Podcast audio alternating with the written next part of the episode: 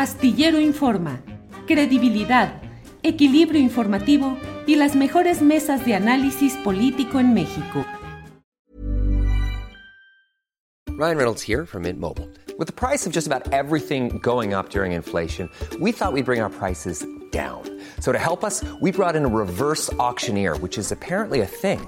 Mint Mobile unlimited premium wireless. Ready to get 30, 30, bit to get 30, bit to get 20, 20, 20, bit to get 20, 20, bit to get 15, 15, 15, 15 just 15 bucks a month. So, Give it a try at mintmobile.com/switch. slash $45 up front for 3 months plus taxes and fees. Promo for new customers for limited time. Unlimited more than 40 gigabytes per month slows. Full terms at mintmobile.com.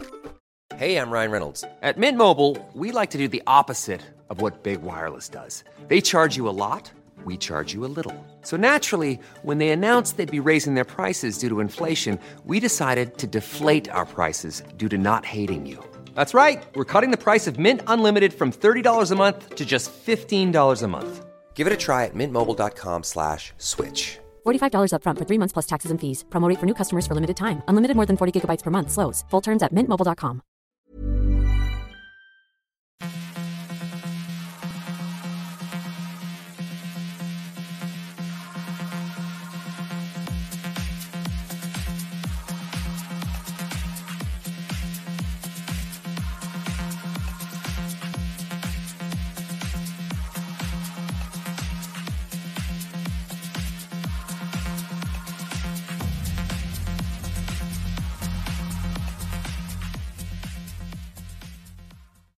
Muy buenas tardes, la una de la tarde ya en punto, jueves 29 de diciembre aquí en Astillero Informa. Muchas gracias por ya estar conectados por acá. Ya tenemos algunas personas para empezar este programa, esta emisión del jueves 29 de diciembre. Ya estamos a punto de terminar este año con muchísimas cosas pues que se nos quedan también pendientes, pero empezando un año pues muy complicado también en lo político.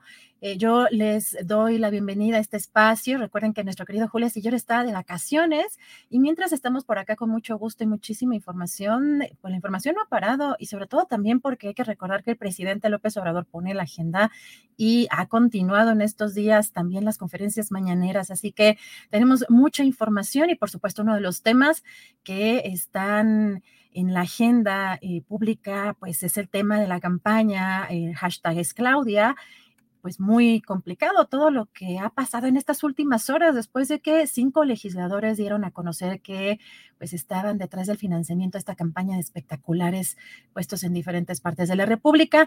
Eh, ayer, eh, sobre este tema, el coordinador de Morena en la Cámara de Diputados, Ignacio Miñer, llamó a sus compañeros a la serenidad y a pensar en la unidad del movimiento que representan. Vamos a escuchar.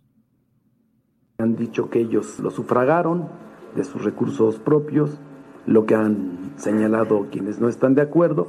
Y yo lo que les hago una invitación a mis queridas compañeras y compañeros es que se serenen, que nos pongamos todos una bolsa de hielo en la cabeza, que pensemos en la unidad de nuestro movimiento, en la unidad de nuestro partido, que incluso hay cosas que nada benefician a quien tienen la legítima aspiración de participar en algo que es sustantivo para nosotros, que es la continuidad de la cuarta transformación.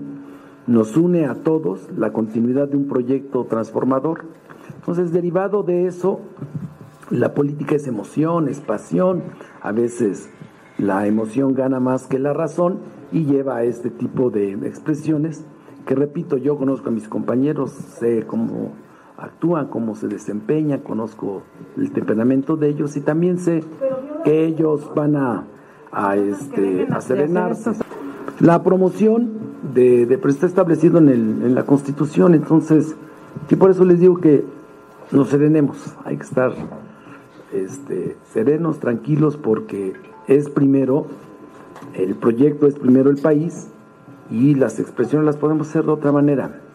Yo respeto a todos los que aspiran, pero mi obligación como coordinador del grupo parlamentario es mantener la estabilidad y la unidad del grupo y la continuidad del proyecto transformador. Bueno, y también pidió Ignacio Mier, pues, cuidar, no violentar la ley, evitar disputas internas. Escuchemos qué dijo. En política eh, no puede haber espacios vacíos, se tienen que llenar y es un llamado abierto, pero que no violentemos la ley y que no entremos entre nosotros en disputas porque no ayuda a la unidad, que al contrario Son, ellos son agentes políticos, son promotores del cambio, tienen una gran responsabilidad, tenemos una gran responsabilidad como diputadas y diputados, y es nuestra obligación, como tener al tener un liderazgo territorial o estatal, que le llenemos de ese ánimo de respeto, de no violentar la ley a todos los que van a participar, porque el próximo año se va a incrementar la temperatura y es normal, y qué bueno que así sea. Bueno, y el presidente López Obrador hoy también se refirió al tema y pues dijo que para los que juegan sucio o actúan de manera ventajosa, se les revierte como efecto boomerang. Escuchemos. A veces se piensa, la gente no se entera o no sabe de esto. No, imagínense cómo está ahora la gente. Si es el periodo de mayor politización en la historia de México, los últimos seis, diez años. Entonces, es contestar de cómo el que aspira y juega sucio o actúa de manera ventajosa o se quiere pasar de listo, no le ayuda, se le revierte, tiene un efecto de boomerang. Entonces hay que tener cuidado con los excesos y hay que aprender a autolimitarse y a respetar al pueblo aprender a autolimitarse y pues en el mismo sentido, ya la jefa de gobierno también hoy en su conferencia de prensa habló del tema. Escuchemos. Lo que yo digo es que agradezco las muestras de apoyo que hay de ciudadanos, de diputados, eh, cuando se abre este proceso de, eh, de las corcholatas por el presidente de la República. Y que en todo caso, pues todos tienen que revisar el cumplimiento de la ley y al mismo tiempo que se apoye la unidad del movimiento, que yo pienso que es fundamental. Esa es la posición que plantea. Es decir, hay que pedir a, todos los que apoyan, a todos los, a todas las corcholatas y a algunos de, de oposición, pues que nada más hay que hacer las cosas bien, eso es todo. Pero no hay de, yo no veo nada de qué preocuparse, nada más eh, pues pedir eh, unidad y que las cosas se hagan adecuadamente. Eso es todo. ¿Y si en la ciudad empiezan a aparecer envolventes con su figura? No, pues si son ilegales, son ilegales. Pues digo, eso independientemente de la figura que tengan. Bueno, en unos momentos más eh, vamos a hablar de este tema. Ahora, ayer platicamos con el diputado Alejandro Robles, uno de los legisladores que dijeron estar apoyando económicamente esta campaña. Incluso se comprometió también en que él, en lo personal iba a hacer pública, eh, públicos de estos gastos que había hecho para apoyar estos espectaculares. También nos dijo incluso que había hecho un, eh, eh, pues que era un cálculo, el de que eran 30 mil pesos aproximadamente lo que costaba un espectacular. También hay que recordar que en diferentes partes de la República los costos son distintos y también pues la periodicidad eh, hasta donde tenemos entendido, pues no se contratan solamente por una semana o por un mes, sino hay periodos, dependiendo de la empresa que se contrate, que son un poco más largos. Eh, vamos a hablar en un momento más con el diputado, pero mientras yo quiero platicar con Elisa Martín, ella es reportera de la revista Proceso y tienen un proyecto eh, muy importante eh, que se llama Proyecto Matriarcas, historias de mujeres que desde la, auto, desde la autogestión y, colectividad construyen alternativas a situaciones de violencia. Este proyecto que lo llevan a cabo también con Melissa del Pozo y Marianne eh, Wasowska. Vamos a platicar con Nelly por acá, ya está. ¿Cómo estás, Nelly? Muy buenas tardes. Hola, ¿cómo estás, Adriana? Mucho gusto. Gracias por la invitación. Al contrario, Nelly, hemos dicho también en este espacio que las mujeres en el periodismo están teniendo un papel muy relevante, están poniendo historias eh, importantes, sobre todo eh, poniendo el ojo, el foco en muchas comunidades, en situaciones también de riesgo, eh, a contracorriente, por supuesto, también en una situación de violencia. Y este proyecto me llamó mucho la atención porque ustedes tienen pues un enfoque muy importante, sobre todo en voces que normalmente en medios tradicionales no tienen estas voces. ¿De qué se cuenta, de qué se trata en y este, este proyecto?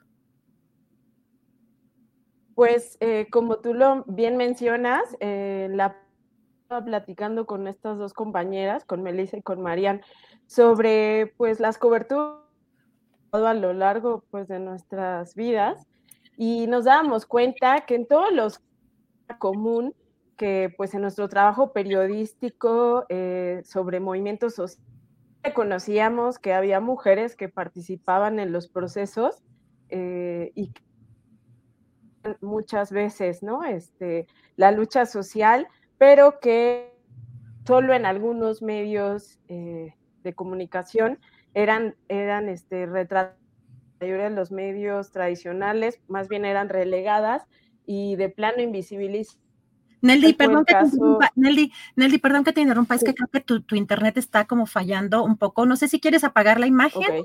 Vemos si apagamos la imagen y a lo mejor así fluye mejor el sonido y te escuchamos mejor. Porque ¿Quieren que lo intente con mi, con mi teléfono? A ver si funciona. Sí, ah. sí, a ver si, si, si quieres, eh, podemos eh, hacerlo así a través del teléfono y si quieres en unos momentos eh, te vuelvo a conectar. Sí, sí, para que fluya entonces mejor, este, en un ratito, en un momento más que se conecte por el teléfono a ver si fluye mejor el internet. La verdad es que a veces que sí da muchos problemas, eh, pues, eh, para este tipo de transmisiones. Eh, yo les quiero comentar que dentro de, pues, la página de proceso pueden encontrar este proyecto de matriarcas y me gustó mucho cómo presentan esta, este trabajo. Dice, históricamente las mujeres han sido minimizadas, encasilladas religiosa y socialmente en roles de madres, esposas abnegadas y cuidadoras en un sistema machista y patriarcal, pero tanto en el terreno doméstico como en la comunidad, mujeres organizadas han resistido para cambiar los contextos que las oprimen. Estas son las historias de mujeres que desde cualquier coordenada de México construyen alternativas y aportan soluciones concretas en su vida y en la colectividad frente a la poca acción del Estado. Así que ya, por acá estamos, Nelly, a ver si te escuchamos mejor. Adelante. ¿Qué tal? De nuevo por aquí. Espero ya no tener problemas con esto del Internet. Muchas gracias, te decía, eh, por la invitación. Sí, te contaba que en la pandemia, pues estaba hablando con estas compañeras eh, periodistas, Melissa del Pozo, documentalista y periodista, y Marian Wasowska, fotógrafa, y hablábamos de cómo nuestro trabajo, eh, pues siempre veíamos que las mujeres eran participantes, ¿no? Eran, eran activas en los movimientos sociales, pero que muchas veces no aparecían eh, retratadas en los medios de comunicación como, eh, pues como las principales actoras de estos movimientos que eran relegadas. Y pues en esta nueva narrativa que, que encontramos en varios medios, gracias pues al trabajo de de mujeres, de periodistas, en los que ya no quieren solamente que las mujeres sean retratadas como víctimas o hipersexualizadas y que si tienen la oportunidad, pues buscan que las mujeres puedan ser... Eh, las voces que hablen de problemáticas desde la academia, desde la especialización, etcétera.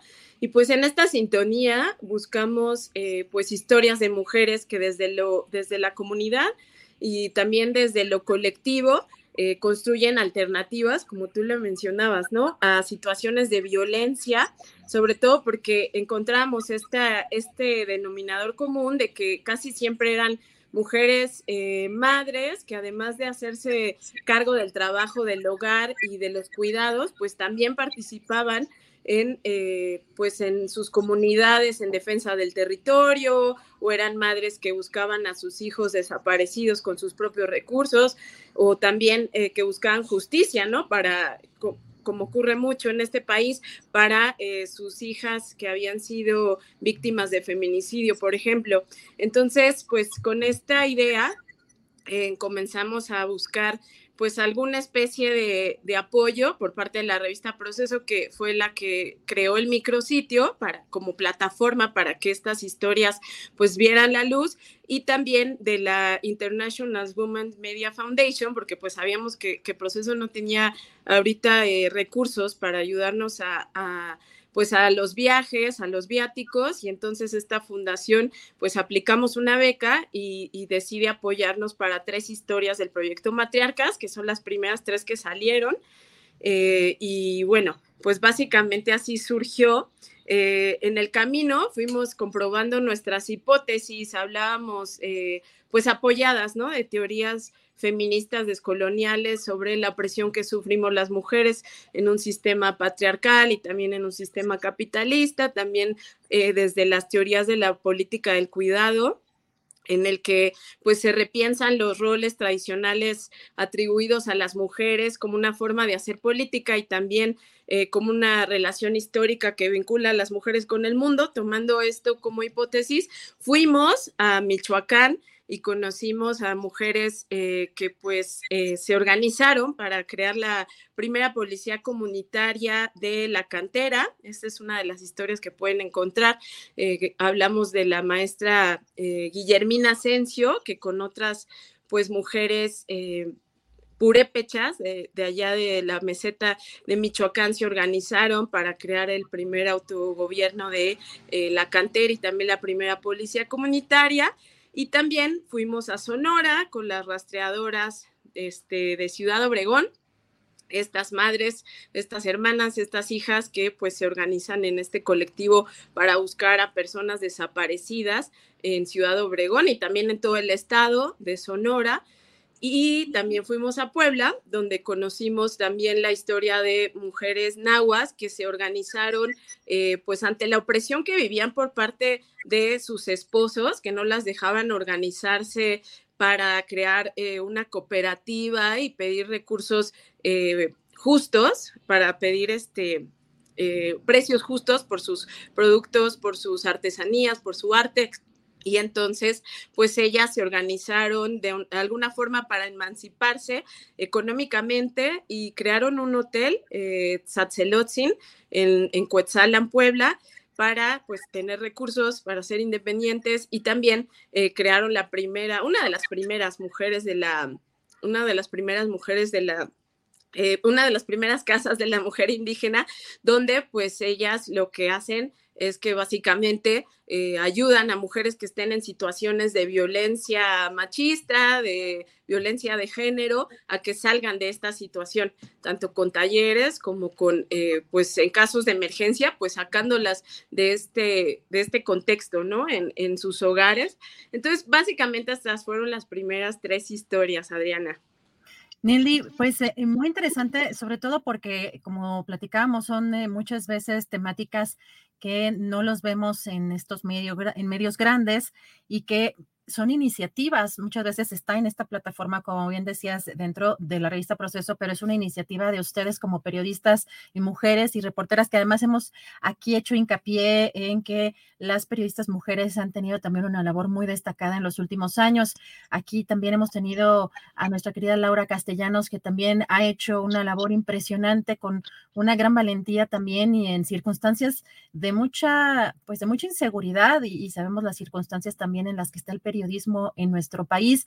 Están, eh, entendemos que además estas historias no se cocinan en una semana, en un día, a veces ni en un mes, llevan, es mm, además de muy costoso, necesitan viáticos y necesitan pues mucho tiempo. Eh, nos dices que hay ahorita estas historias, ¿tienen ahorita alguna en mente? ¿Están trabajando en alguna región en específico o con alguna temática en particular? Pues recientemente publicamos la cuarta historia que pues también eh, contó con el apoyo de esta, de esta fundación internacional que apoya a mujeres periodistas en todo el mundo para que realicen pues trabajo de campo eh, y también investigaciones periodísticas. Y bueno, eh, la, la, más reciente se llama Mujeres contra las Rejas y es pues sobre, una, sobre un colectivo de mujeres que se conocieron en Santa Marta, Catitla, y al salir de, prisión, ya sea porque cumplieron sus condenas o también existe el caso de una de ellas que fue absuelta, pues era inocente, ellas se, aglutinan, empiezan a trabajar eh, con el apoyo de X Justicia para las Mujeres y crean una asociación de, que de lo que se encarga es pues de luchar por los derechos humanos y derechos de las mujeres que se encuentran en, situación de cárcel, que se encuentran privadas de la libertad. Esta es la última historia que publicamos porque nos parece eh, que las mujeres en este país están haciendo historia, que las mujeres en este país, sobre todo, eh, encontramos este común denominador que son este, muchas veces madres las que están luchando a contracorriente, ¿no? Para para buscar otras alternativas, para crear otras formas, para eh, pues sí, que están imaginando en colectivo otras alternativas a, las situaciones que las, que las oprimen. Gracias, Nelly. Pues la verdad es que nos gusta mucho saber de este tipo de trabajos, sobre todo porque ponen en el foco en pues muchas regiones que difícilmente pues tienen acceso pues o tenemos acceso la mayoría de las personas incluso para acudir a ciertas a ciertas zonas eh, ya no, digamos, como periodistas, ¿no? Sino como ciudadanos, hay, hay lugares que no son muy accesibles muchas veces y que nos obligan a poner el ojo en estas comunidades y sobre todo, pues con esta labor tan destacada de las mujeres y también eh, hechas o em, visibilizadas por mujeres periodistas. Estaremos muy atentos a estas historias que estarán eh, publicando y que ya han publicado en Proyecto Matriarcas. Te agradezco mucho la oportunidad de platicar contigo, Nelly. Muchas gracias a ti por la invitación y por el interés en este proyecto que como eh, mencionas, ¿no? Busca seguir generando más historias. Eh, siempre que las mujeres nos permitan, obviamente, contar sus historias, pues vamos a estar interesadas en hacerlo mediante esta plataforma que pues ahora es un micrositio, pero pretende ser un sitio en forma donde se puedan encontrar todas las historias de la mayoría de, de lo que podamos contar sobre, sobre estas mujeres que luchan. Muchas gracias, Nelly. Estaremos muy pendientes de ese trabajo. Un fuerte abrazo y feliz año, Nelly. Gracias igualmente. Gracias a Nelly San Martín, reportera de Proceso y quien es parte de este proyecto Matriarcas. Si quieren asomarse, de verdad es que vale mucho la pena saber lo que está pasando en algunas regiones del país, sobre todo con estos proyectos también de mujeres. Así que muy interesante en esta, en esta ocasión poder platicar con Nelly San Martín, una gran periodista. Y ya en un momento más vamos a ver si podemos eh, a platicar. Sabemos que tiene también el tiempo contado el, el diputado Manuel Reyes. Quedamos ayer muy con esta entrevista porque teníamos, eh, pues tuvimos la versión ayer de uno de los legisladores que están detrás de esta campaña, es hashtag es Claudia, y queremos pues ahora platicar con eh, Emanuel Reyes, el diputado que además en sus redes sociales es diputado de Morena, pero también se, em, se autonombra Ebrardorista. Así que sabemos que pues está vinculado a eh, el canciller Marcelo Ebrard pero también es importante conocer la, eh, la postura, la postura del de el diputado. Vamos a ver si, si, logramos en un ratito más eh, poder platicar con él. Mientras tanto, pues vamos a continuar con algo de información porque hoy el presidente López Obrador elogió a las tres principales corcholatas y a todas las demás. Vamos a, vamos a escuchar. Eso es un asunto del movimiento, del partido. Lo ideal sería que todos tuvieran la misma oportunidad. Yo sí puedo decirles que no tengo preferencia por ninguno. Para mí, todos los que aspiran de nuestro movimiento son de primera, reúnen todos los requisitos. Tienen un perfil excepcional. No solo son de los mejores servidores públicos, administradores, políticos de México, sino del mundo, para que dimensionemos lo que tenemos. Estoy muy contento, mucho, mucho, muy contento, porque los que están son de verdad de primera. Sería lamentable, ¿no? Que iniciado un proceso de transformación no tuviésemos opciones para garantizar la continuidad con cambio, que no tuviésemos relevo con las características que se requieren, que se necesitan. Entonces, Claudia, muy buena. Marcelo, muy bueno. Adán, muy bueno. Y todos los demás. Y todos los demás. Y todos los demás. Bueno, eh, tenemos noticias de último momento eh, a través de la cuenta oficial de Pelé, pues también lo, la información que se está manejando es que falleció eh, la leyenda del fútbol Pelé. Eh, en este, pues en este tweet, a ver si lo podemos poner en, pues más grande, no sé si se puede, aunque me quites, eh, Andrés, si lo podemos poner, pues este es el mensaje que se manda desde la cuenta, así que pues lamentablemente sí sabíamos, se había manejado que está, pues que está enfermo y ya a los 82 años falleció esta leyenda del, del fútbol.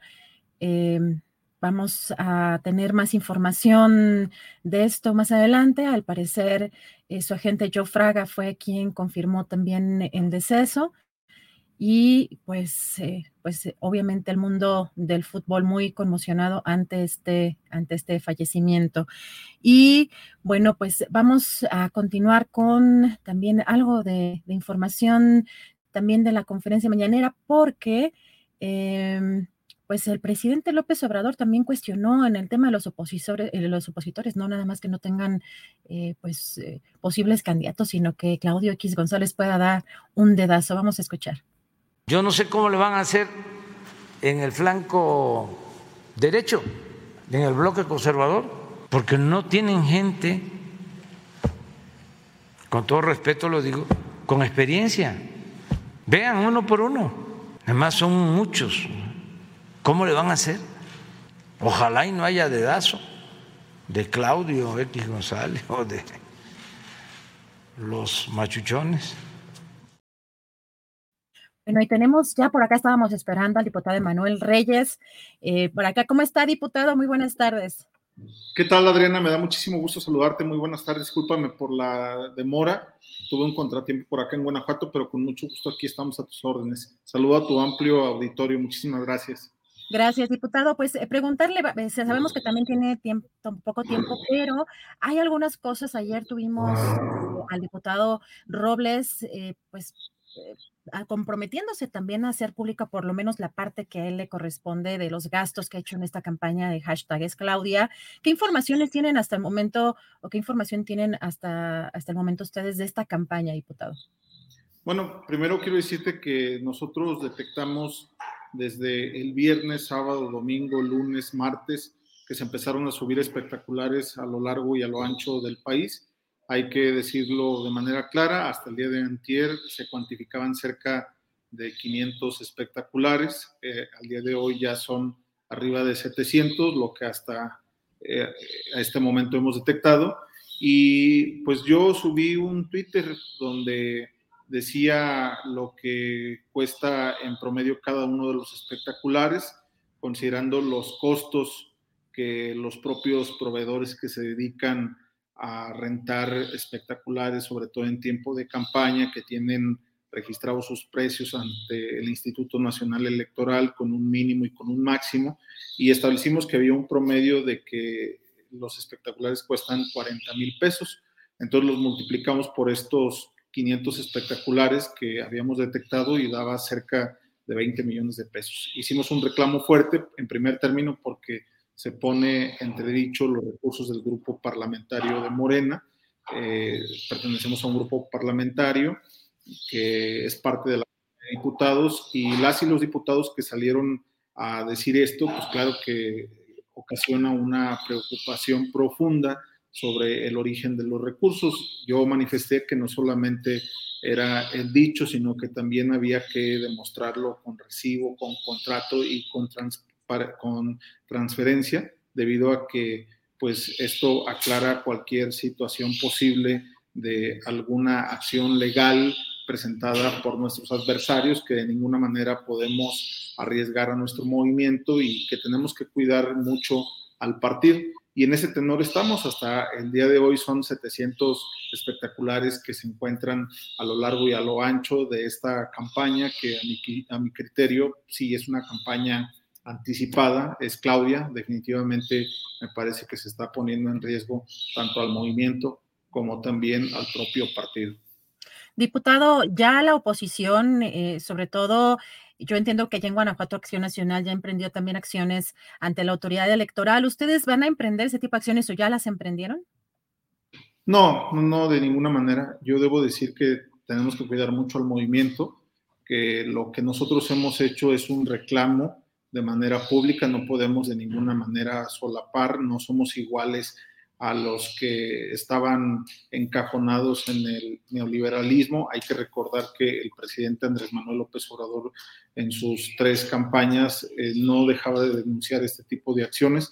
En el 2011, el presidente Andrés Manuel López Obrador, siendo eh, aspirante a la presidencia de la República, detectó una campaña mediática masiva de espectaculares de Enrique Peña Nieto a lo largo y a lo ancho del país y convocaba en las plazas públicas y en los medios de comunicación que la gente denunciara, que la gente exhibiera este tipo de prácticas, porque a como diera lugar querían imponer a un candidato y esto ocasionaba sin duda alguna pues una molestia porque había un financiamiento de por medio que al final del día eran actos anticipados de campaña. Entonces lo único que nosotros estamos haciendo es replicar esta situación que el propio presidente hizo en su momento, nosotros estamos denunciándolo.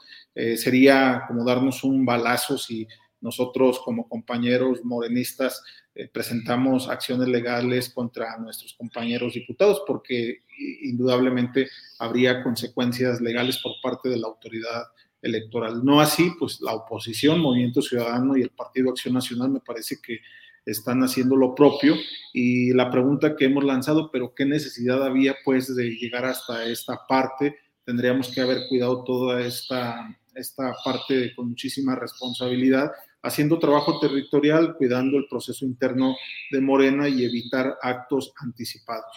Pero no hay un acto ilegal. ¿Consideran ustedes que hay un acto ilegal? mencionó el acto anticipado de campaña. ¿No es un acto ilegal? Sí, claro, claro que lo hay. A ver. ¿No correspondería denunciarlo también por las mismas vías eh, sobre, pues, con la autoridad electoral?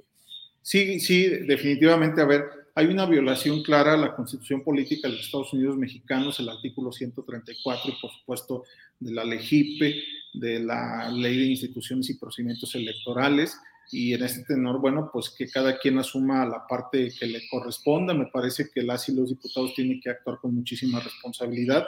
El día de ayer ya el coordinador de los diputados de Morena, Ignacio Mier, convocaba primero a que nos serenemos para no poder caer en conflictos y que esto pueda desatar una división al interior del grupo parlamentario. Y en segundo término también, pues convocaba a las y los diputados que se han manifestado eh, como quienes han eh, emprendido esta campaña publicitaria, pues que también dejen de hacerlo, porque evidentemente están incurriendo en un delito, pero además están poniendo en aprietos al propio grupo parlamentario, hay que decirlo.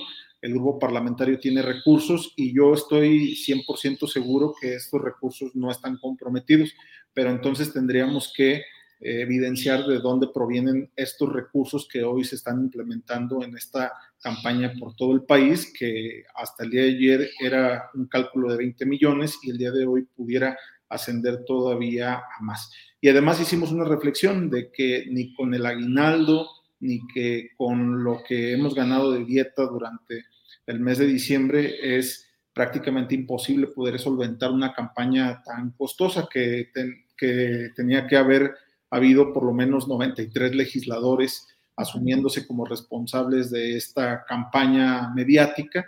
Y bueno, hasta el momento solamente habían salido cinco o seis legisladores asumiéndose como responsables de esta campaña. Si hay nombre y apellido, la doctora Claudia Schenbaum decía que son ciudadanos quienes están haciendo estos esfuerzos.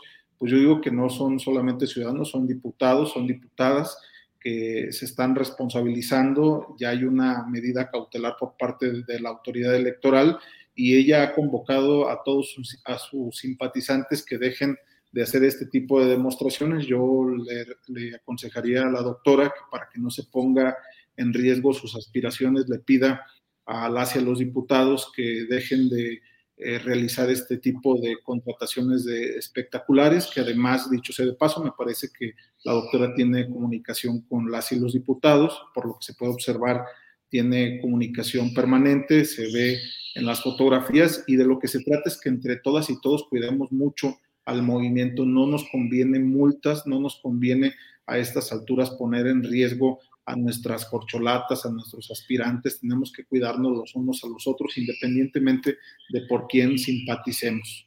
Pero, diputado, aquí le vuelvo a preguntar, porque no sería, si, si ustedes ya tienen toda esta información y consideran que es un acto ilegal, ¿no sería tolerar ser omisos ante una acción ilegal que debería denunciarse por las vías correspondientes, eh, pues más allá de un llamado de atención incluso del propio presidente? Sí, yo, a ver, yo, yo creo que sí, definitivamente. Nosotros primero estamos terminando de hacer la valoración, estamos compilando la información que en territorio nos están dando, son los 300 eh, distritos electorales que nos han estado nutriendo. Debo aclarar que estos espectaculares se encuentran principalmente en las ciudades, eh, en las cabeceras distritales, en las capitales de los estados, en las ciudades más importantes de los 32 estados de la República. Eh, yo decía que era como darnos un balazo en la pierna y yo esperaría entonces que el propio partido encabezado por el presidente Mario Delgado pues nos haga un llamado a los diferentes actores que nos hemos manifestado para ver cómo vamos a procesar esta etapa, independientemente de que somos del propio movimiento, del propio partido, creo que lo que sí es obligación nuestra es señalar, no podemos ser cómplices, como bien lo dices tú, tenemos que señalarlo y además tenemos que hacerlo de manifiesto para poder detener este tipo de situaciones que ponen en riesgo a todo el movimiento.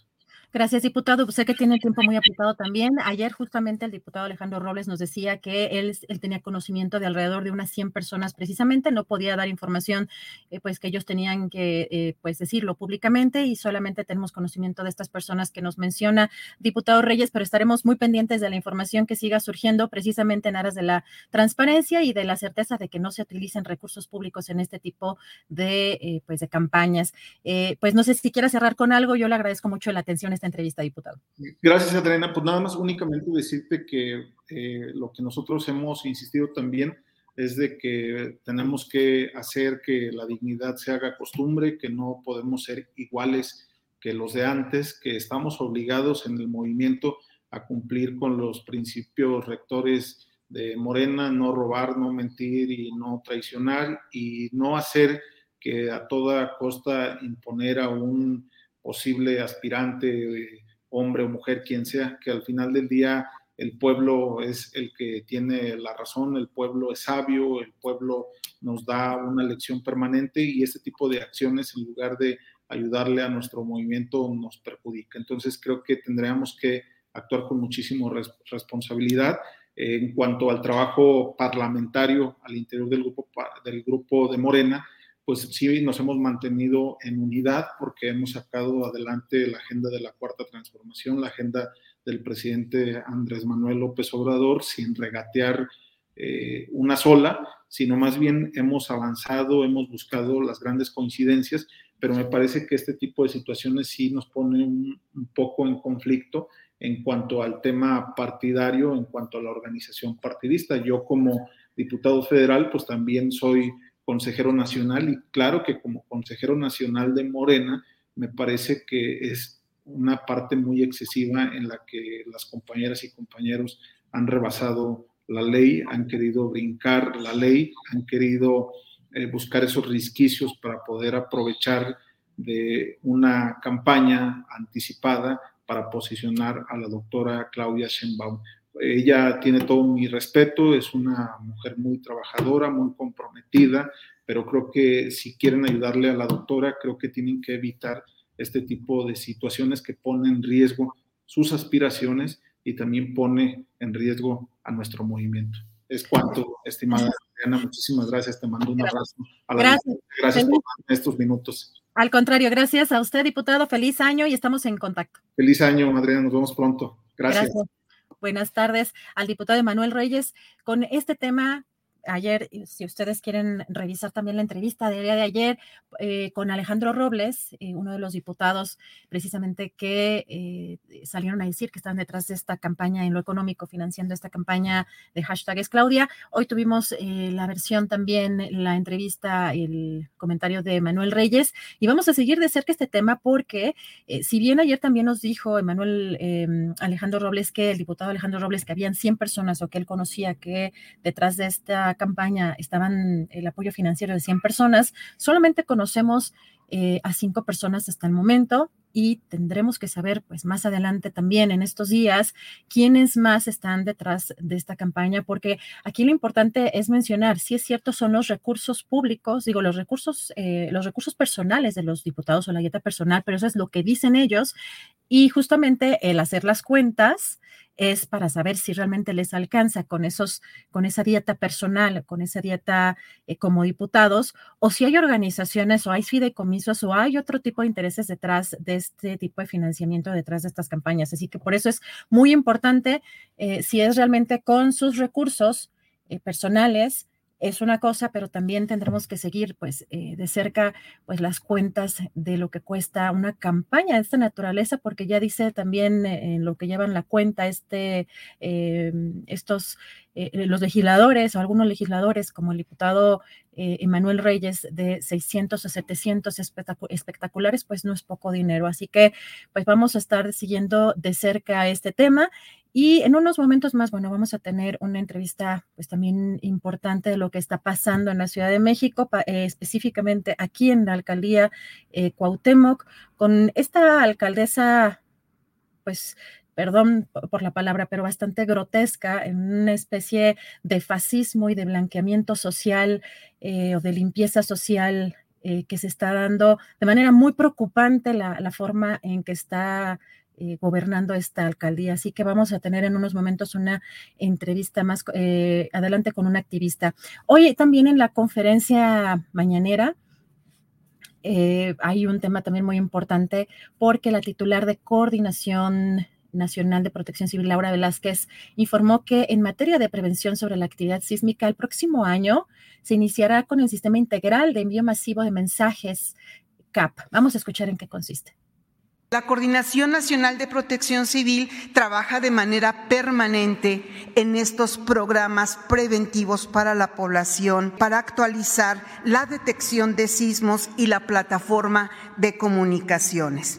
Con la finalidad de difundir durante el 2023 el alertamiento sísmico a la población a través de la telefonía celular llamado Cell Broadcasts, el Gobierno de México implementa el proyecto Sistema Integral de Envío Masivo de Mensajes CAP. Este, eh, programa, este programa, esta propuesta se viene trabajando desde 2019 de manera conjunta con el Gobierno de la eh, Ciudad de México, con la Secretaría de Seguridad Pública y Protección Ciudadana y la Coordinación de Estrategia Digital Nacional de Presidencia. Evidentemente que este es uno de los proyectos más importantes que tendremos para el próximo año. Vamos a continuar con la homologación de los sonidos y de los mensajes en donde tenemos distribuido todo nuestro sistema de alerta sísmica para que sea el mismo mensaje para la, población. Eh, y por supuesto la ampliación del sistema para los estados de Colima y del Estado de México. Tenemos ya una entrevista, como les comentaba, vamos a platicar con Victoria Samano, ella es activista, trabajadora sexual y fundadora de YECA, una eh, colectiva para la atención de personas LGBT en situación de calle y que cuenta con un pequeño espacio como refugio para esta población. Ella está denunciando que la alcaldesa Sandra Cuevas está violando derechos humanos de las personas en situación de calle y hemos visto también imágenes y un comunicado pues muy preocupante. Victoria, ¿cómo estás? Muy buenas tardes. Hola Adriana, muy bien, muchas gracias por la invitación. Y sí, justo lo que platicabas, no es la primera ocasión que se le señala a Sandra Cuevas por violar los derechos humanos de personas en situación de calle. Eh, ha habido muchísimas ocasiones y en diferentes puntos donde se encuentran estas personas en la alcaldía Cuauhtémoc. Cabe mencionar algo súper importante aquí, ¿no? La alcaldía Cuauhtémoc es una de las alcaldías que concentra el mayor número de personas que están viviendo en situación de calle y una, no tenemos ningún albergue para poder atenderles en esta demarcación. Y la segunda es que pues los albergues del gobierno de la Ciudad de México también se encuentran en pésimas condiciones. Entonces no hay ninguna alternativa para poder ofrecerles a estas personas y que dejen de habitar justo en el espacio público, ¿no? Lo preocupante del comunicado que compartía Sandra Cuevas el día de, de ayer es que mencionaban que las personas en situación de calle se están adueñando del espacio público, ¿no? Cuando ni siquiera esto es un delito y como te decía, no hay ninguna forma para poder atenderles. Eh, y bueno, eh, además de que son actos de limpieza social, ¿no? Que justo atentan contra los derechos humanos de estas personas. Ha habido agresiones físicas y verbales por parte de la Secretaría de Seguridad Ciudadana hacia estas poblaciones que normalmente acuden con personal de la alcaldía, les empiezan a quitar sus pertenencias, les dicen que no pueden estar en estos espacios y las personas se van, ¿no? Afortunadamente, pues eh, han resistido, sin embargo, pues volvemos a lo mismo. Si no tienen eh, una vivienda digna, ¿de qué forma les vamos a poder atender? Victoria, pues te agradezco mucho que pongas eh, eh, pues enfoques, ¿no? El, ojo sobre este tema y sobre todo hemos estado también siguiendo algunas de las respuestas que ha dado la alcaldesa que preocupan mucho porque además pareciera que en campaña tenía una visión distinta. ¿no? Eh, de acuerdo a algunos eslóganes de, de, su propia campaña y que ahora estamos viendo pues una respuesta eh, pues muy preocupante como de persecución, ¿no? De, estigmatización, de un clasismo y una discriminación. Incluso, eh, pues me imagino que tú estás siguiendo de, cerca algunos casos eh, particulares. Por ahí veía que también había una persona que había sido atropellada por un, por un camión, creo que de basura, y creo que no sé si se le dio seguimiento al tema, pero también el trato que le dio la propia alcaldesa. Eso es súper cierto. La alcaldesa cuando inicia su campaña dice, las personas en situación de calle van a ser mi prioridad. Y ahora que se encuentra justo en el poder, realiza todo lo contrario, ¿no? Incluso ella lo hace, es, es que eso es lo que preocupa, que ella lo hace público y dice, yo voy a, a limpiar las calles de estas personas y justo son actos de persecución y también hay otra cuestión, ¿no? Que los organismos defensores de derechos humanos, que son COPRED y la Comisión de Derechos Humanos de la Ciudad de México, ni siquiera se han pronunciado al respecto, a pesar de que ha habido distintos pronunciamientos por parte de organizaciones y activistas que trabajan con personas en situación de calle, ¿no? Eh, y sí, nosotras hemos tenido algunos eh, casos muy de cerca, por ejemplo, aquí en nuestro espacio para atender a estas personas, viene una mujer trans que habita en la zona de Buenavista, justo donde se encuentra eh, un, centro comercial. Ella vive ahí con otros compañeros justo en situación de calle y entonces a veces viene y nos comenta, es que fueron otra vez los de la alcaldía, nos quitaron nuestras cosas, que normalmente son como cosas muy personales, ¿no? Que las cobijas, eh, un poco de ropa o incluso documentos, ¿no?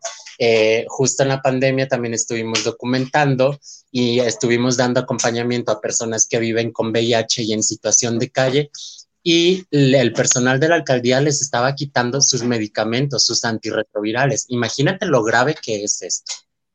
¿Cómo? Híjole, eso ya está también como en otro nivel. no sé si también estamos hablando de homofobia, eh, de transfobia, de adicional a todo lo que ya hemos platicado de esta estigmatización social, racismo y discriminación. O sea, ¿ustedes también están detectando eso? Eh, pues sí, creo que la alcaldesa tiene una postura transfóbica porque malgenerizó a una mujer trans, justo la, la persona que había atropellado el camión de la basura. Eh, yo estuve personalmente acompañando a la familia de esta persona.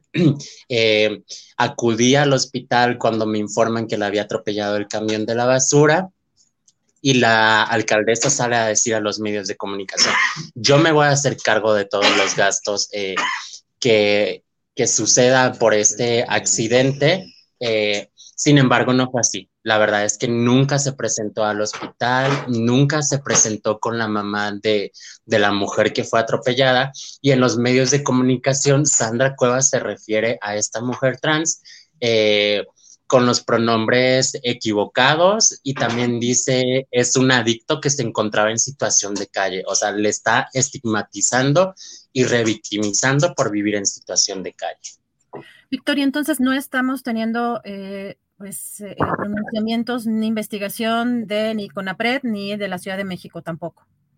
No, hasta ahora no ha habido ningún pronunciamiento por parte de estos organismos que se supone defienden los derechos humanos de poblaciones prioritarias que está establecido en la Constitución de la Ciudad de México. Híjole, pues vamos a, eh, a, instar también por esta vía que las organizaciones, pues eh, las instancias, más bien las instancias correspondientes se hagan también presentes y que investiguen todo esto que está sucediendo, porque al ser personas vulnerables, eh, con poco acceso incluso a, pues a saber cuáles son sus derechos a un abogado, a incluso pues por supuesto un hogar digno, pues menos van a tener, eh, digamos, la, posibilidad de, estar en el, pues en la defensa pública, ¿no? afortunadamente, pues e, en este espacio te tenemos, Victoria, para que nos platiques lo que está sucediendo con esta, eh, pues con esta situación y pues te agradezco mucho la posibilidad de platicar contigo y si nos permites, pues mantenemos la comunicación, Victoria, para ver si podemos también visibilizar un poco más lo que está sucediendo aquí en esta alcaldía Cuauhtémoc, que sí, bien sabemos, es una alcaldía muy complicada, tiene, hay muchos contrastes como en toda la Ciudad de México, pero particularmente aquí, como bien mencionabas, pues hay pues un, un nivel de desigualdad también importante, ¿no? Podemos tener colonias eh, pues también muy bonitas y muy cuidadas y por el otro lado también situaciones mucho más complejas que pues evidentemente no meritan una barrida, ¿no? Como que es parece lo que está sucediendo eh, con, por la cabeza de esta alcaldesa. Así que, Victoria, reserva de que quieras eh, concluir con algo, pues yo te agradezco la oportunidad de platicar contigo y seguimos también, eh, pues, pues quitando el dedo del renglón. Muchísimas gracias, Adriana. Pues solamente concluir que que ninguno, eh, ningún gobierno se está haciendo cargo de esta problemática, tanto gobierno de la alcaldía como gobierno de la Ciudad de México, entre uno y otro se están echando la bolita, incluso lo hemos visto en redes sociales que se han estado señalando por esto, pero ninguno asume sus responsabilidades. Es urgente, es urgente que se atienda a estas poblaciones. Así es. Victoria, pues te agradezco mucho la oportunidad de platicar contigo y estamos en contacto. Muchísimas gracias, Adriana. Buena tarde. Gracias a ti. Buenas tardes a Victoria Samano, activista. Y de verdad importante la labor que hace de visibilizar lo que está sucediendo. ¿Cuántas veces eh, pasamos por la calle y, volteamos la cabeza cuando hay una persona en situación de calle? Creo que tenemos que ser mucho más empáticos con lo que está sucediendo en nuestras calles, en la ciudad. Eh, de verdad, muy lamentable, preocupante una alcaldesa con estas características eh, que se ha, se ha dedicado a postear pues una especie de pasarela, eh, una, especie de pasarela, eh, pues exhibiendo su imagen física, eh, con pues acciones de gobierno que parecen pues muy frívolas y en el sentido de blanquear, tiene ahí me parece que una especie de pues de frustración personal, que está reflejando en, pues, en este tipo de, de, actividades. Ustedes se han dado cuenta lo que ha publicado en las redes sociales, videos, fotografías, blanqueando baños, barriendo. ¿Se acuerdan todo lo que pasó también con esta eh, con estos negocios, eh, negocios callejeros a los cuales les quitó los rótulos para terminar blanqueándolos. Eh, a mí me parece realmente preocupante lo que está sucediendo en la Ciudad de México a manos de esta alcaldesa, en el, particularmente en la alcaldía Cuauhtémoc. Así que vamos a estar muy de cerca vigilando lo que está haciendo pues un personaje de esta, de esta naturaleza. Usted ya, ya juzgará. Bueno, vamos a, ir a otros temas antes de entrar a la mesa de seguridad. Hay pues temas importantes de lo que ha estado pasando, por supuesto, también eh, en, el aspecto internacional. Eh, el día de ayer, el Congreso de Perú aprobó una moción para rechazar lo que llamaron actos de intromisión de los presidentes de México y Colombia. Luego de un debate en tribuna donde los congresistas peruanos pues eh, dieron sus argumentos, la moción fue aprobada con 61 votos en favor y 41 en contra y 5 abstenciones. Escuchemos qué fue lo que pasó expresar su rechazo a los constantes e inaceptables actos de intromisión en los asuntos que son de la jurisdicción interna del Perú por parte del señor Andrés Manuel López Obrador, presidente de los Estados Unidos mexicanos, que constituyen una violación al derecho internacional en perjuicio de la República del Perú. Segundo, expresar su rechazo a la inaceptable intromisión del señor Gustavo Francisco Petro Urrego, presidente de la República de Colombia, en asuntos que son de la jurisdicción interna del Perú, que constituye una violación al derecho internacional en prejuicio de la República del Perú. Estamos acá sustentando una moción que en realidad todos deberíamos aplaudir.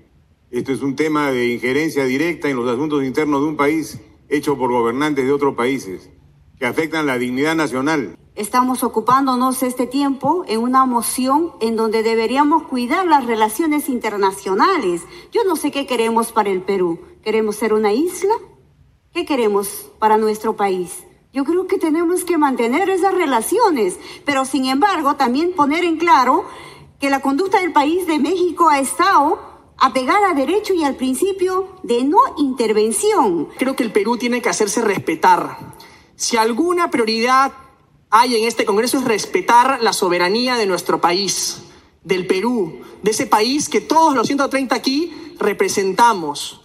Y por eso, Presidenta, tenemos que rechazar el uso político y efectivamente exhortarlos a que se dediquen a los enormes problemas que tienen sus países. Todos los países latinoamericanos tenemos problemas, eh, señora Presidenta, que se dediquen a las cosas que tienen que hacer en México, en Colombia, en Bolivia, en Argentina. Bueno, y por su parte, el presidente de Colombia, Gustavo Petro, respondió a esta acusación de intromisión en Perú a través de su cuenta de Twitter. Expresó el mandatario, el artículo 23 de la Convención Americana establece como derecho político elegir y ser elegido. Para quitar este derecho se necesita sentencia de juez penal. Tenemos un presidente suramérica que elegido popularmente sin poder ejercer su cargo y detenido sin sentencia de juez penal. La violación de la Convención Americana de Derechos Humanos es manifiesta en el Perú. No puedo pedirle al gobierno venezolano que reingrese al sistema interamericano de derechos humanos y al mismo tiempo aplaudir que dicho sistema se viole en Perú.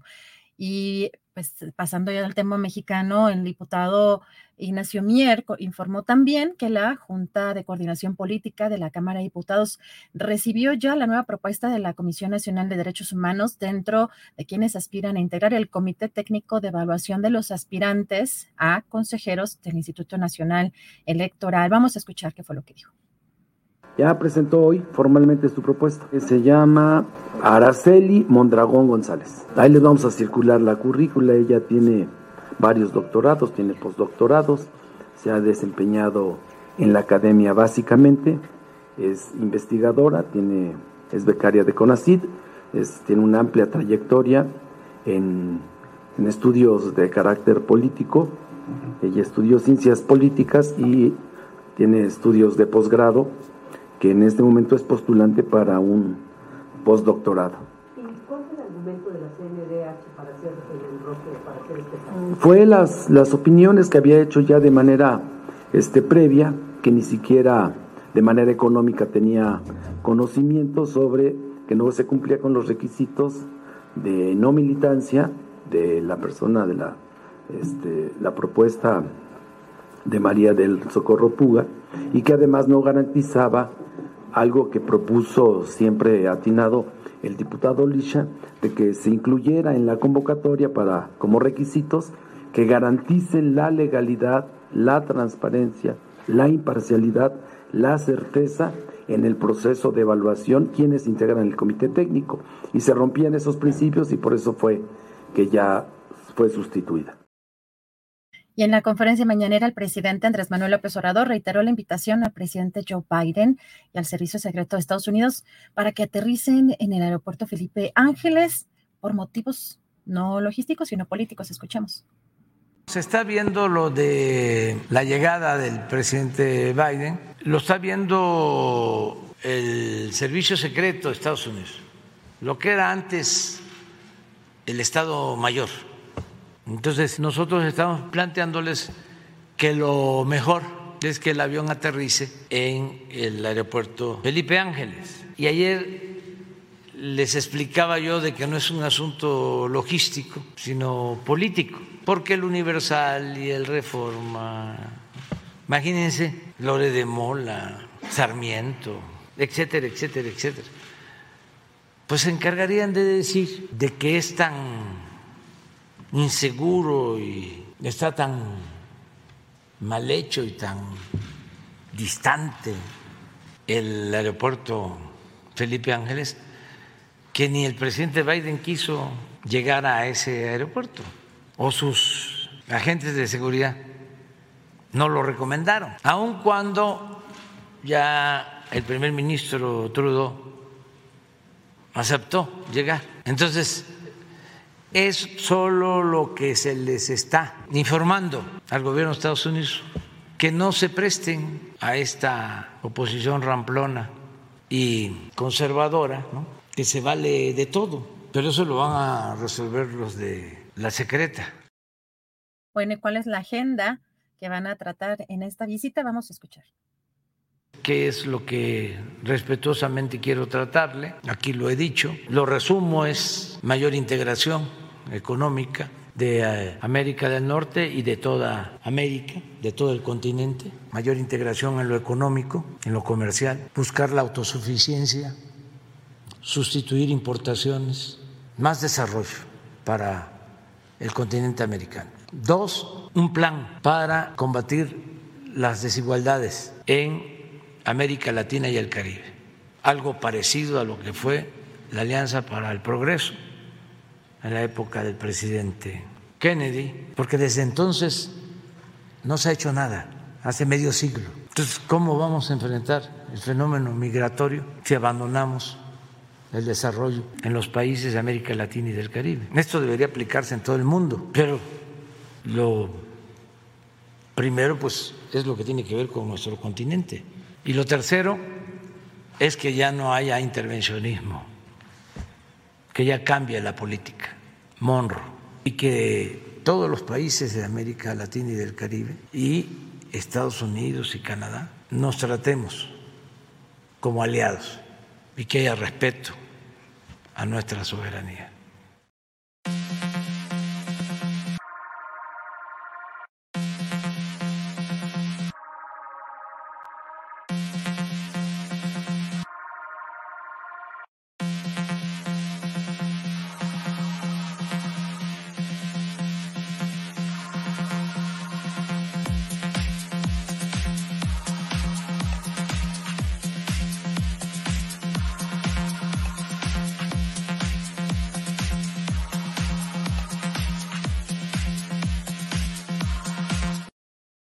Bueno, ya estamos aquí puestos con la mesa de seguridad de los jueves. Saludo con mucho gusto a mi querido Víctor Ronquillo. ¿Cómo estás? Buenas tardes, Víctor. Hola, buenas tardes. Con mucho gusto de saludarte, Adriana, también de saludar a Francisco Cruz y al público que amablemente nos escucha.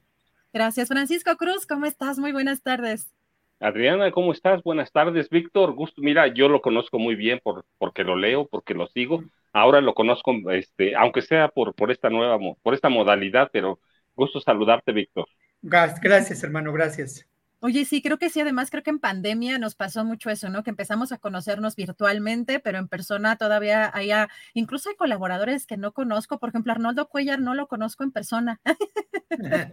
así que nos, llega a pasar así, querido Francisco, vamos, estamos ya esperando a nuestra querida Guadalupe Correa, que en unos eh, segunditos ya va a entrar, pero mientras tanto, empiezo contigo, Víctor Ronquillo, estamos, ah, por aquí, creo que ya anda por acá nuestra querida Guadalupe Correa. A ver si ya, Guadalupe, te estábamos esperando. ¿Cómo estás? Buenas tardes. Hola, muchísimo gusto a todos. ¿Cómo están, Adriana, Víctor, Francisco? Un placer estar con ustedes. Igual, Guadalupe. gracias, gracias, Guadalupe.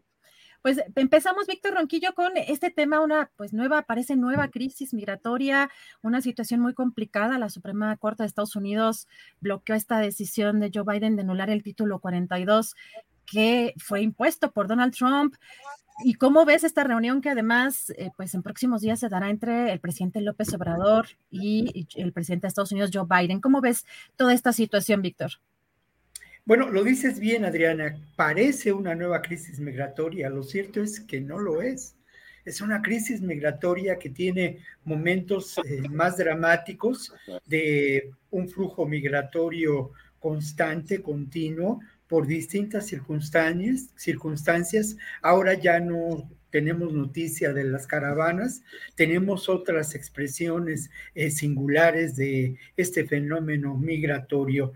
Y bueno, se dice por ahí que este revés eh, dado a la política migratoria de Biden no es solamente un revés a esa política migratoria, sino sin duda es un revés a todo un concepto del tema migratorio, ¿no? Yo he insistido mucho en que tenemos que entender a la migración, además de un del común derecho, que eso es fundamental, como un fenómeno cultural muy importante y que tenemos que luchar, que trabajar por fronteras abiertas, por una realidad diferente, fundamental en este mundo en crisis, una realidad que tendría que considerar lo rico del fenómeno migratorio.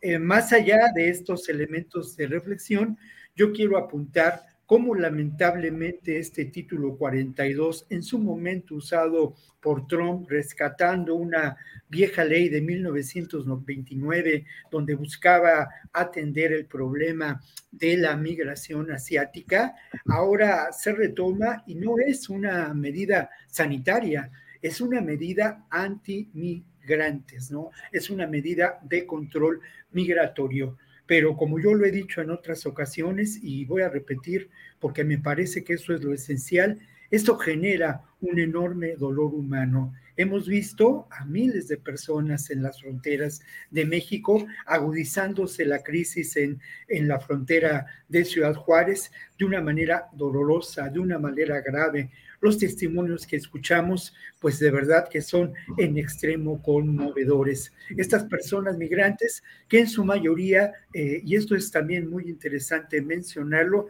provienen de Venezuela, ya no provienen de Honduras, de Guatemala. Eh, claro, también hay casos de personas que provienen de estos países, pero el hecho de que provengan de Venezuela y que estén buscando asilo nos lleva a otra consideración que he hecho aquí en esta mesa en otras ocasiones, ¿no? He hablado de este arreglo político conveniente para, para los grandes eh, capitales, tanto de Estados Unidos como los intereses comerciales de la propia Venezuela, de eh, abastecer a Estados Unidos con petróleo vía las grandes empresas petroleras.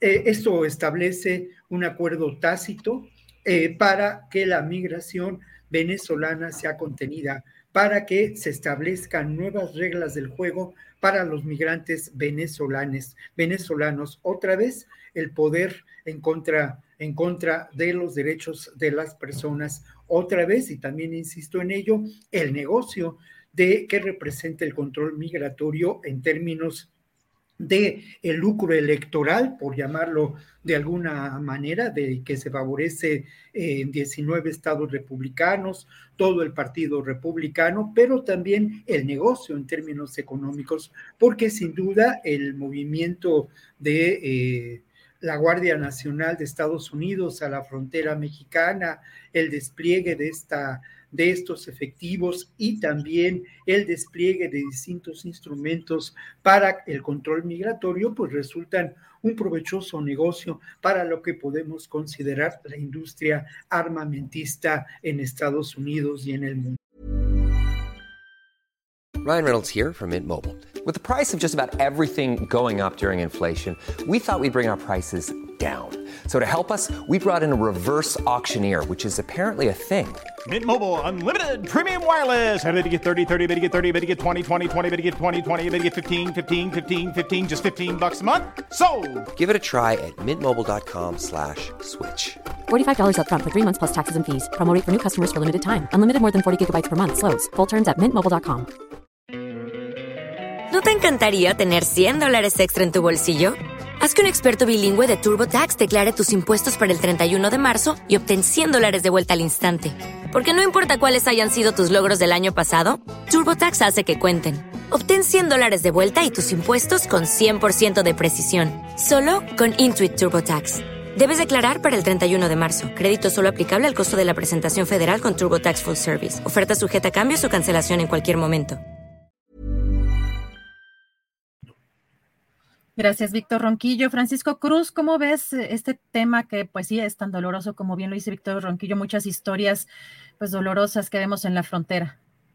Eh, mira, lo que yo veo pues es parte del negocio político, del negocio que han sido los inmigrantes en la historia.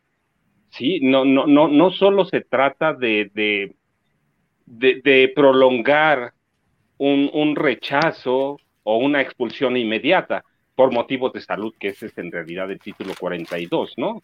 Cuando nace en marzo de, 2020 con la pandemia.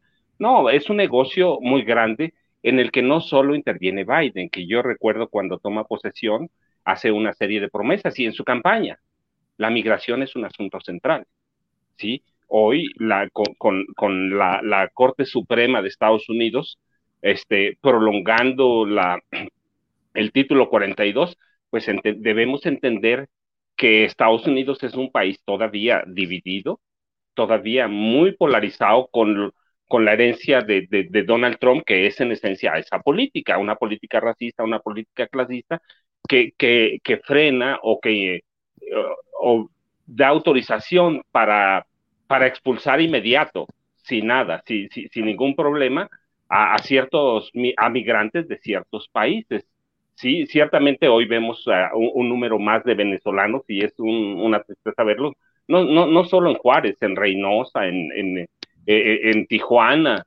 Este, es una pena que, que la Suprema Corte prácticamente los condena a seguir en el limbo, en, el limbo migratorio, sin, sin posibilidades de regresar, que sí, sí tienen, pero muchos de ellos, pues están los testimonios, ¿no? Han dejado todo, han vendido todo en su país para no entrar a ninguno y además no quieren estar en México porque tampoco hay mucho que ofrecerles, pero es un juego político que, que va a estar por mucho tiempo, es un juego en el que hay intereses en pues ¿cuántos son? 20 gobernadores, pero también el Congreso. Hoy fue la, la Corte Suprema, pero en ocasiones también es el Congreso. Va, no hay una política migratoria, no hay el desarrollo aquel que prometió Biden, no hay nada. Es decir, van a seguir estando en el limbo, vamos a seguir igual. Este, hoy es Venezuela, pero mañana va a ser igual, otra vez Honduras, otra vez El Salvador, otra vez eh, Ecuador hay, porque he estado viendo haitianos. Entonces, es, mientras no haya una política congruente como lo, lo había prometido Biden al principio, una política de desarrollo en determinados países, ¿no? El triángulo de, de, de, de Sudamérica, que es muy peligroso, este, no peligroso por la criminalidad, es que es otra cosa, por la pobreza, ¿va? Que es lo que, lo que obliga a muchas personas, la violencia también, pero eh, este, este, mientras no haya una solución integral mientras no haya un acuerdo de desarrollo y mientras no haya acuerdos este, para, para saber qué hacer con países como Venezuela que juegan otros intereses, pues la migración se va a seguir dando de aquí mismo, de este país, ¿no? Somos migrantes históricos. No sé, yo viví cuatro años en Chicago, cuatro años en Miami. Este, somos migrantes, sí, pero las reglas del juego han cambiado y hoy va a ser triste, es triste que veamos a, los venezolanos entrar y regresarlos inmediato. Es una política que van a mantener, que van a seguir por intereses políticos, por intereses económicos y que no, yo en realidad no le veo ninguna salida a corto plazo. Gracias, Francisco. Guadalupe Correa dice Francisco Cruz, las reglas del juego han cambiado.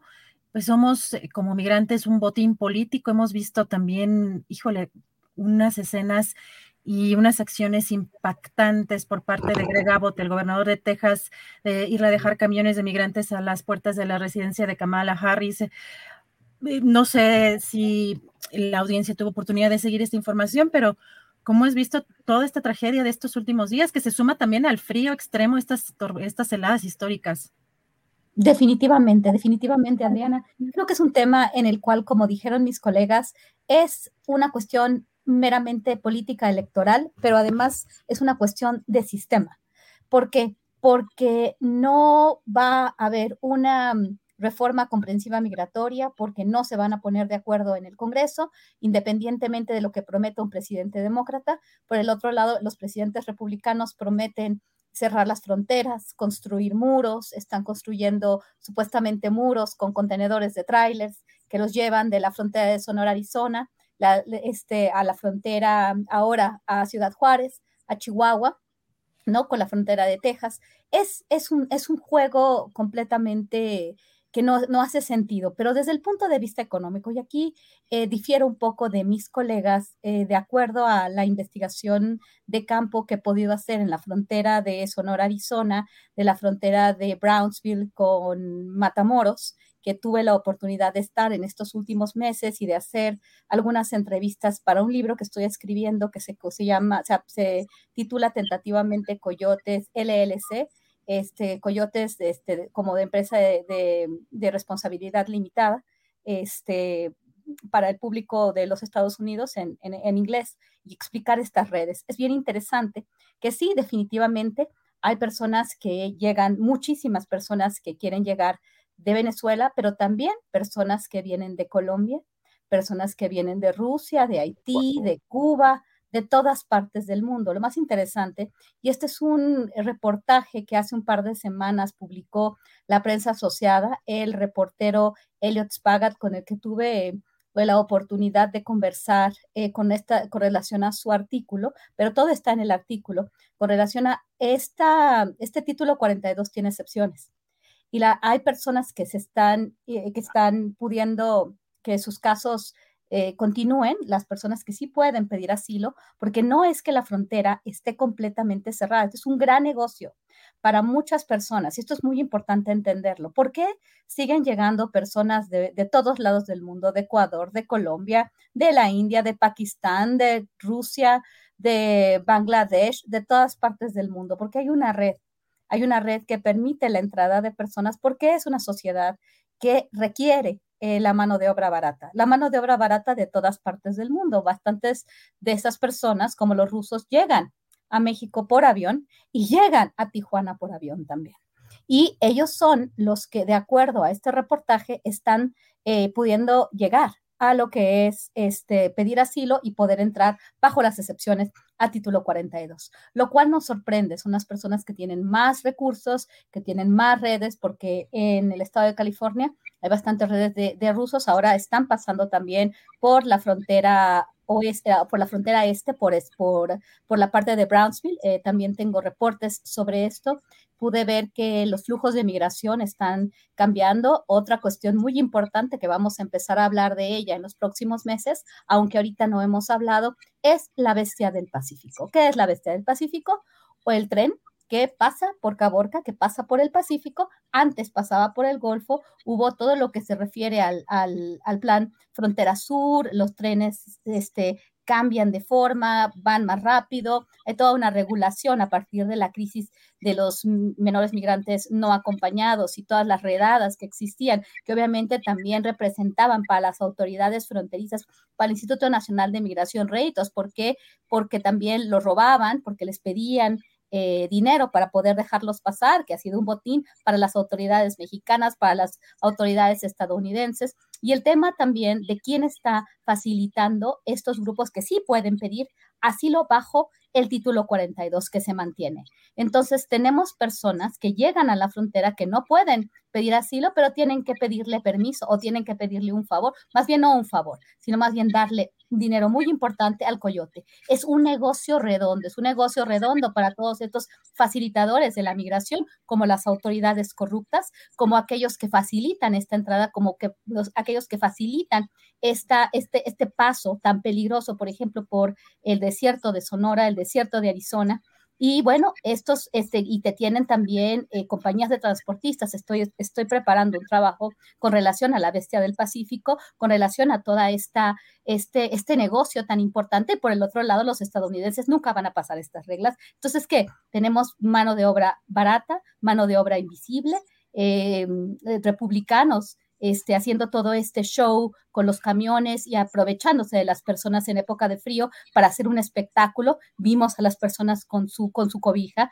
y las personas necesitan trabajo, podrían pagar fácilmente una visa temporal para no estar en estas condiciones, pero que le tienen que pagar cantidades muy importantes a los coyotes y pagárselas antes y después cuando llegan porque las, porque las, este, las cuotas a, los migrantes pueden, pueden variar desde los 6 mil, 7 mil dólares hasta los 20 mil dólares que se ha visto. Entonces, bueno, es todo un negocio y quién se beneficia, el gran capital y obviamente los empleadores que tienen mano de obra barata, mano de obra invisible y este sistema les conviene a ellos y a los políticos de los dos partidos, los demócratas y los republicanos. Gracias, Guadalupe Correa. Pues no sé si alguien quiere eh, anotar algún comentario más. Eh, Víctor. Sí, claro que sí. claro que sí. Eh, primero Víctor y vamos después con Francisco. Sí, no, sin duda, sin duda. Hay toda una economía del delito que se, que se desprende de la migración. Mira, en lugares como Caborca o como San Luis Río Colorado o en, pueblos cercanos a esta frontera hay todo, todo una economía, pueblos que viven de la migración, eh, entre comillas, ilegal. ¿no? Esto es, muy importante y es un gran apunte de, de, Guadalupe Correa, ¿no? Lo otro que en lo que yo comparto plenamente es que al final de cuentas se trata de un negocio. La dorada California no sería tan dorada sin la mano de obra barata de los migrantes. Esto es eh, muy importante, es algo que hay que señalarlo. Y desde eh, mediados del siglo pasado, se, se, llevó a cabo, digamos, desde mediados del siglo pasado, desde, desde, la década de los años 50, pues la migración resulta un elemento central en la construcción de la economía de California. Hoy en día en los servicios, eh, tiene que ver enormemente con la construcción y eh, sin lugar a dudas, lo que es muy importante y es ahí donde me parece que tenemos que ahondar es en qué ah, alternativas pueden existir para abatir este negocio, qué estrategias de desarrollo común lo decía López Obrador hoy en la mañana en la conferencia, ¿no? Este es un problema mundial y como tal debe ser atacado, como tal debe ser ponderado. Se tiene que eh, valorar una acción internacional para establecer nuevas reglas del juego. Como siempre lo digo, ¿a quién conviene que estas reglas del juego nuevas eh, que implementen eh, posibilidades de trabajo temporal, de migraciones temporales, de desarrollo compartido en nuestros países. ¿A quién no conviene esta realidad? Pues sin duda a quienes se benefician de esa economía del delito ligada a la migración ilegal y por otra parte, como lo decía Guadalupe Correa, a los empleadores. ¿Cuánto es el, el salario mínimo por hora en dólares en este momento en Estados Unidos? ¿Y cuánto es lo que se paga a un jornalero migrante? Es decir, hay una desproporción enorme y me parece, volviendo a uno de los temas que, que habíamos dejado pendientes, que este tiene que ser, como lo ha sido a lo largo también de décadas, uno de los temas centrales de las discusiones, de las reflexiones que se llevarán a cabo la próxima semana o en dos semanas en México, Biden, Estados, en, en México entre Biden, Trudeau y, y, Andrés Manuel López Obrador. El tema migratorio es un tema central. Lamentablemente parecen en receso, parecen en estado de hibernación las políticas que se implementaron al inicio del gobierno de Joe, de Joe Biden, ¿no? ¿Qué ha pasado con este impulso, con esta inversión económica importante que anunció Kamala Harris para países como Guatemala, como Honduras? ¿Qué ha ocurrido? No sabemos. Eh, lo único que sabemos es que al final de cuentas, en esta realidad de la geopolítica de hoy, a Estados Unidos le conviene el petróleo que en este momento está llegando a el, petróleo venezolano que está llegando a Estados Unidos en época de la guerra de Rusia contra eh, eh, eh, en Europa, ¿no? Esto es parte de la, de la realidad. Gracias, Víctor. Ahora sí, perdóname, Francisco Cruz, adelante. No, no te, no, no te preocupes. No, mira, sí, hay una migración que es gran parte del negocio migratorio, gran parte de lo que forma el crimen organizado, que es histórico hay pueblos enteros, por ejemplo, del Estado de México, que, viven en Austin. Hay comunidades, no, no, no solo es California, Chicago, ¿sí? hay una economía, hay una economía de la migración indocumentada que favorece a, grupos criminales, que favorece a políticos y que favorece claramente a, a, Estados Unidos, ¿sí? Porque tienen mano de obra barata, ¿no? Sí, es claro, pero hay otro, hay, hay, otra migración, que es esta nueva que está estacionada en los refugios, que está estacionada en las calles de Reynosa, de, Tijuana, de Ciudad Juárez, esa migración que no pertenece a la otra élite que tiene los seis mil dólares para pagar y que sirve como parte de un juego político, que sirve como parte eh, para, para usarlos, Biden los usó al principio, claramente, Hoy hay otro juego, hay otras expectativas y, ya hay un grupo de gobernadores que se oponen a ellos. E, esos grupos son los que están en el limbo. Los otros tienes tu razón, pues hay excepciones. Los ucranianos, eh, a pesar de todo, entran también.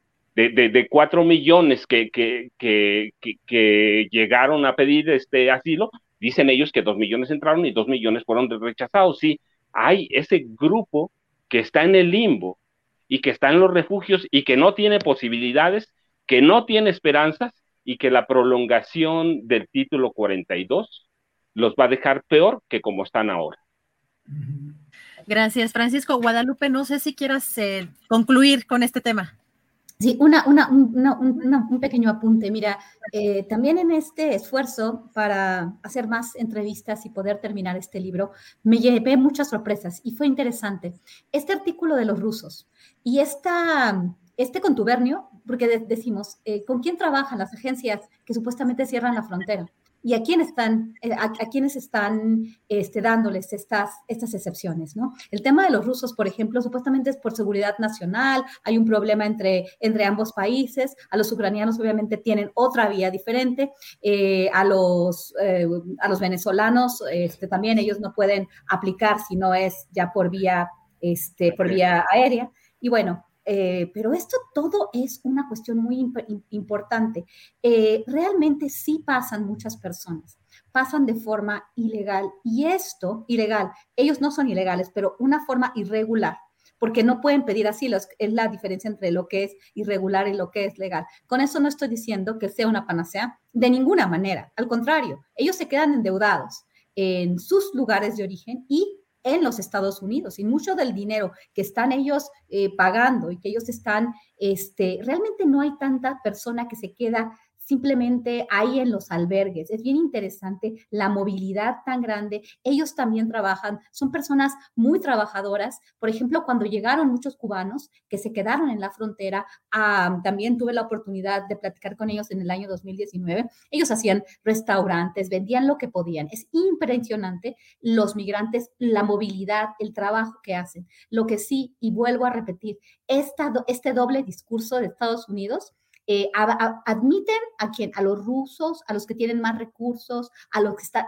¿Cuál es el criterio de selección de la, de la agencia de los Estados Unidos, de CBP, por ejemplo, que están relacionados con algunas ONGs a quien se les dan recursos bien importantes para que para seleccionar a quién seleccionan, pero siguen pasando las personas. Es impresionante la cantidad de personas ahora que vienen en el tren y, esta cuestión que estábamos hablando, tienen razón. La parte de Caborca, Altar es una ciudad que ha estado viviendo en, eh, del tema, obviamente, de la migración y está vinculada con la delincuencia organizada. No estoy hablando simplemente de narcotráfico, estoy hablando de criminales que se organizan muchas veces también para este, mandar a los migrantes o decirles, bueno, tienes la oportunidad de pasar droga, o sea, el tema de las mulas, el tema de los migrantes, el tema también de, otro tipo de, de actividades, ¿no?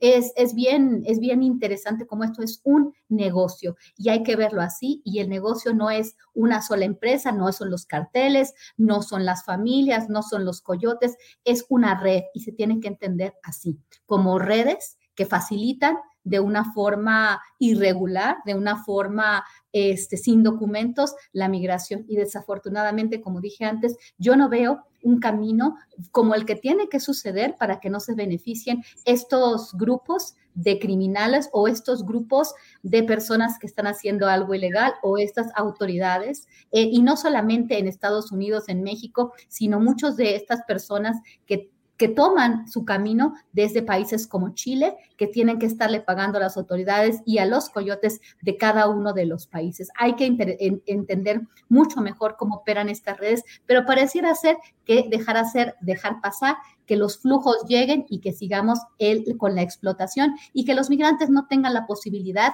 de mantenerse de forma legal, de que se les reconozca su, su antigüedad, de que se les den este, los beneficios a los que deberían estar este, por, por, por, por antigüedad, por trabajo, a los que ellos podrían acceder. En cambio, se genera el ICE, la agencia que se dedica a deportar ya a los migrantes de dentro y se les deporta ya cuando ya no son productivos para la sociedad. Es una gran tragedia humana que habría que entender no solamente de los que vienen, sino de los que se quedan en los Estados Unidos y a los que regresan. Y muchos de ellos terminan ya este, sin, sin la posibilidad de tener un retiro, una pensión, y muchas veces ni siquiera tienen familia, algunos de ellos este, terminan en los picaderos en, Tijuana. No, no digo que, que, sea todos, porque muchos de ellos han podido hacer una vida, casarse, darles una mejor vida a sus hijos, pero también algunos que buscaban un sueño, ese sueño se convierte en pesadilla y se quedan deportados tratando de, de, hacerlo ya más grandes, ya con algunos de ellos adquiriendo un vicio. Y sí es un tema muy, muy, muy complejo, ¿no? Este, que se tiene que segmentar y que se tiene que entender de distintas maneras. Gracias, Guadalupe Correa. Si les parece, em, vamos con el tema de la Suprema Corte de Justicia de la Nación. En México, el próximo lunes se elegirá a nuevo presidente de la Suprema Corte de Justicia y hay una polémica en medio del plagio también, por supuesto, que del que ha sido señalada Yasmín Esquivel y quien pues también es señalada como cercana al presidente Andrés Manuel López Obrador. Víctor Ronquillo, ¿cómo ves este tema? Bueno, lo primero que hay que decir es que sin duda es de enorme relevancia eh, quien sea considerado el ministro de la Suprema Corte presidente, ¿no?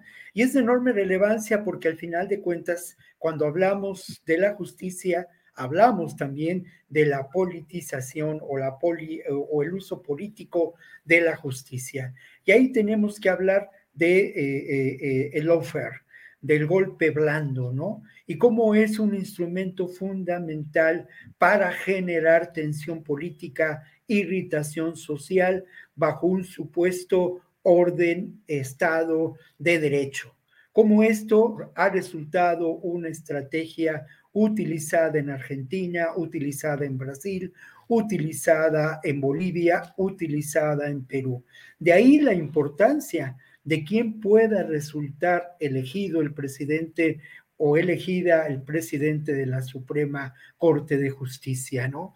El tema tiene que ver además con la transformación del poder judicial en este país, una transformación eminentemente necesaria, fundamental y que tiene que ver con la justicia y la verdad en muchísimos muchísimos casos, desde casos eh, que desconocemos, en donde lamentablemente un pobre, un joven, una mujer indígena son víctimas de la injusticia, o casos enormemente mediáticos por su propia índole, como los 43 que nos faltan.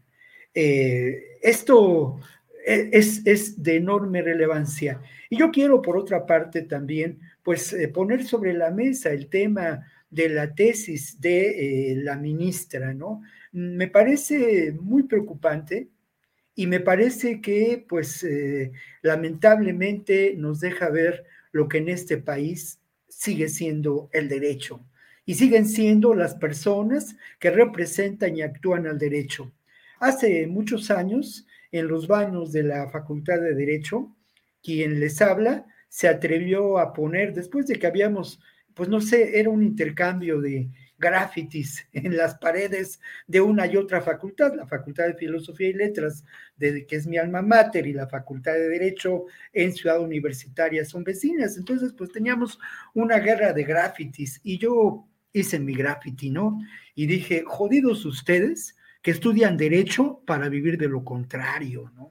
Y lamentablemente vemos como al más alto nivel, eh, en este caso, pues hay una persona que resulta altamente cuestionada en su integridad, porque eh, lamentablemente hay muchos elementos, lo señaló la propia Universidad Nacional Autónoma de, eh, Autónoma de, de, México en su primera valoración sobre este caso, elementos de coincidencia. Estamos esperando hace unas horas o ahora mismo se lleva a cabo la declaración de la ministra Yasmín, Esquivel y su directora de tesis, Marta Rodríguez, en relación a este caso en la, en la FES Aragón. Pero e, es enormemente preocupante porque eh, Marta Rodríguez, quien salió en defensa de inmediato de la ministra Yasmín Esquivel, dirigió la tesis de esta persona que eh, pues lamentablemente enfrenta una serie de similitudes o coincidencias sospechosas, muy sospechosas en relación a la otra tesis. Pero hay varios elementos también que tienen que ver con el manejo político de esta realidad, ¿no? Y fíjate, Guillermo Sheridan, quien, bueno, pues no, es una persona ligada en su momento a Paz, a Krause, fue profesor mío en la Facultad de Filosofía y Letras y evito cualquier comentario al respecto, pero eh, él, pues su otro golpe periodístico importante fue en el 2012, cuando denuncia a eh, La Triste, en ese momento eh, ganador del premio Javier Villaurrutia, que otorgan los escritores a otros escritores, es acusado de plagio. Sealtiel acaba por reconocer esta realidad, renuncia al premio y también pues termina su gestión como eh, director de difusión cultural en la UNAM. Curioso, ¿no? Muy curioso la actuación de Sheridan. Eh, y uno se pregunta también de dónde provino la información, cuál fue la fuente ¿Dónde está? Yo no he visto, a lo mejor me he perdido las noticias de la televisión y de los medios hegemónicos, pero no he visto entrevistas con la persona autora de la otra tesis, que a su vez Yasmín, eh, la ministra, dice que le fue fusilado su proyecto, ¿no?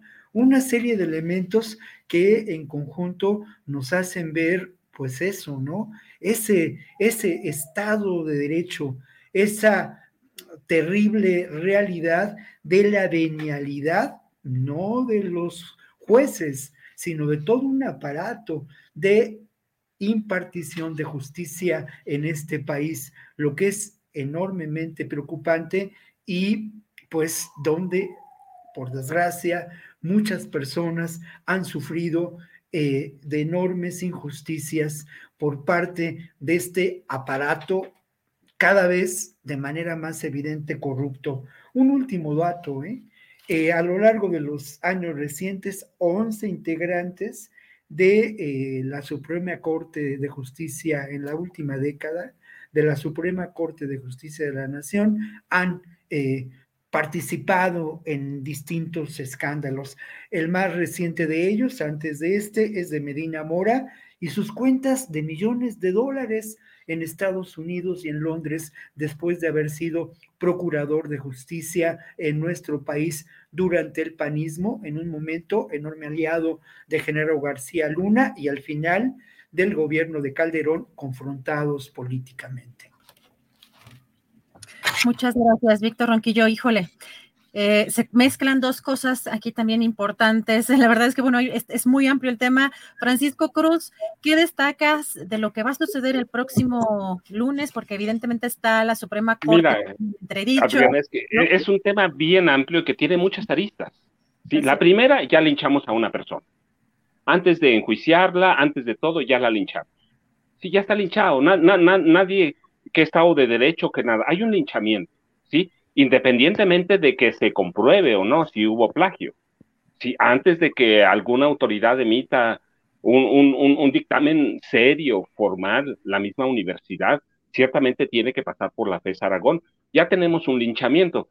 No, no es justificable el plagio en ningún sentido, pero es, este es un tema delicado por todo lo que implica, pero sería muy ingenuo, ¿sí? Creer que quien dio a conocer el plagio, Sheridan en este caso, y lo, lo, exponen mediáticamente, busca salvar la autenticidad de la universidad, la autenticidad de la preparación de, de, una persona. E, es muy claro que es un asunto político.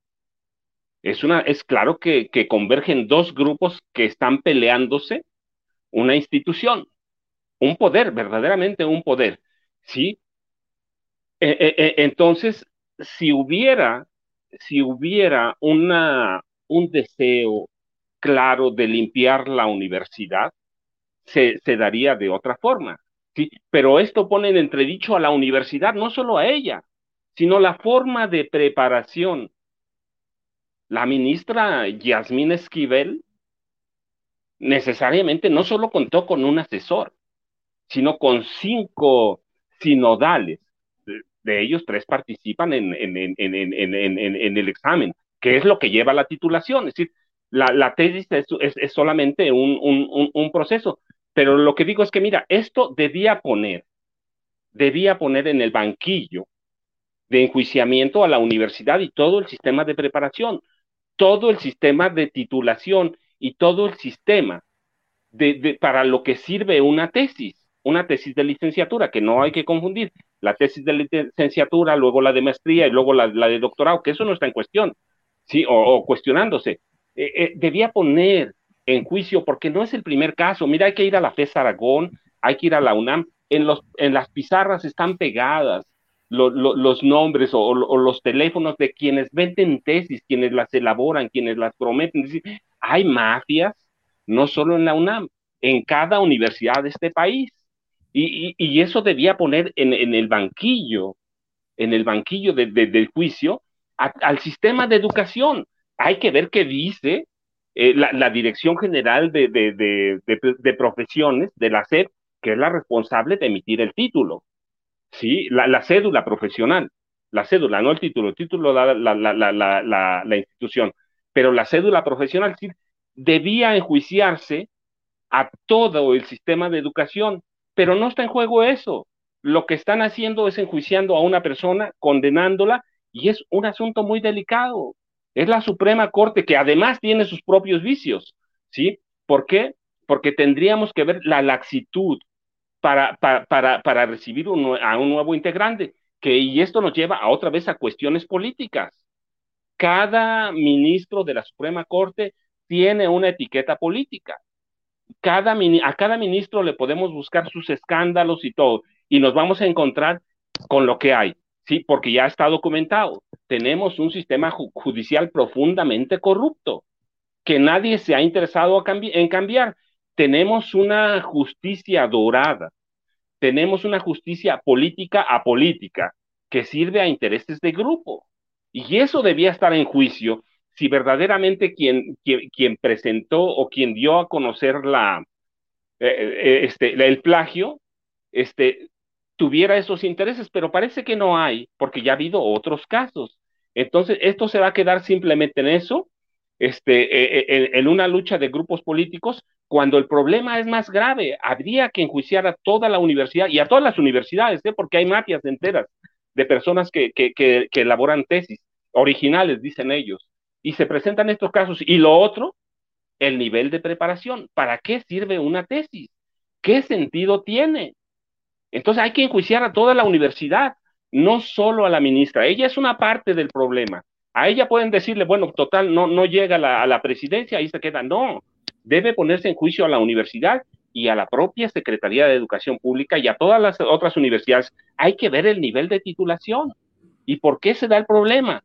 Convergen muchas cosas, pero es un problema grave y lo real es que es un asunto que se ha judicializado en los periódicos y que hemos linchado a una persona antes de empezar un juicio siquiera.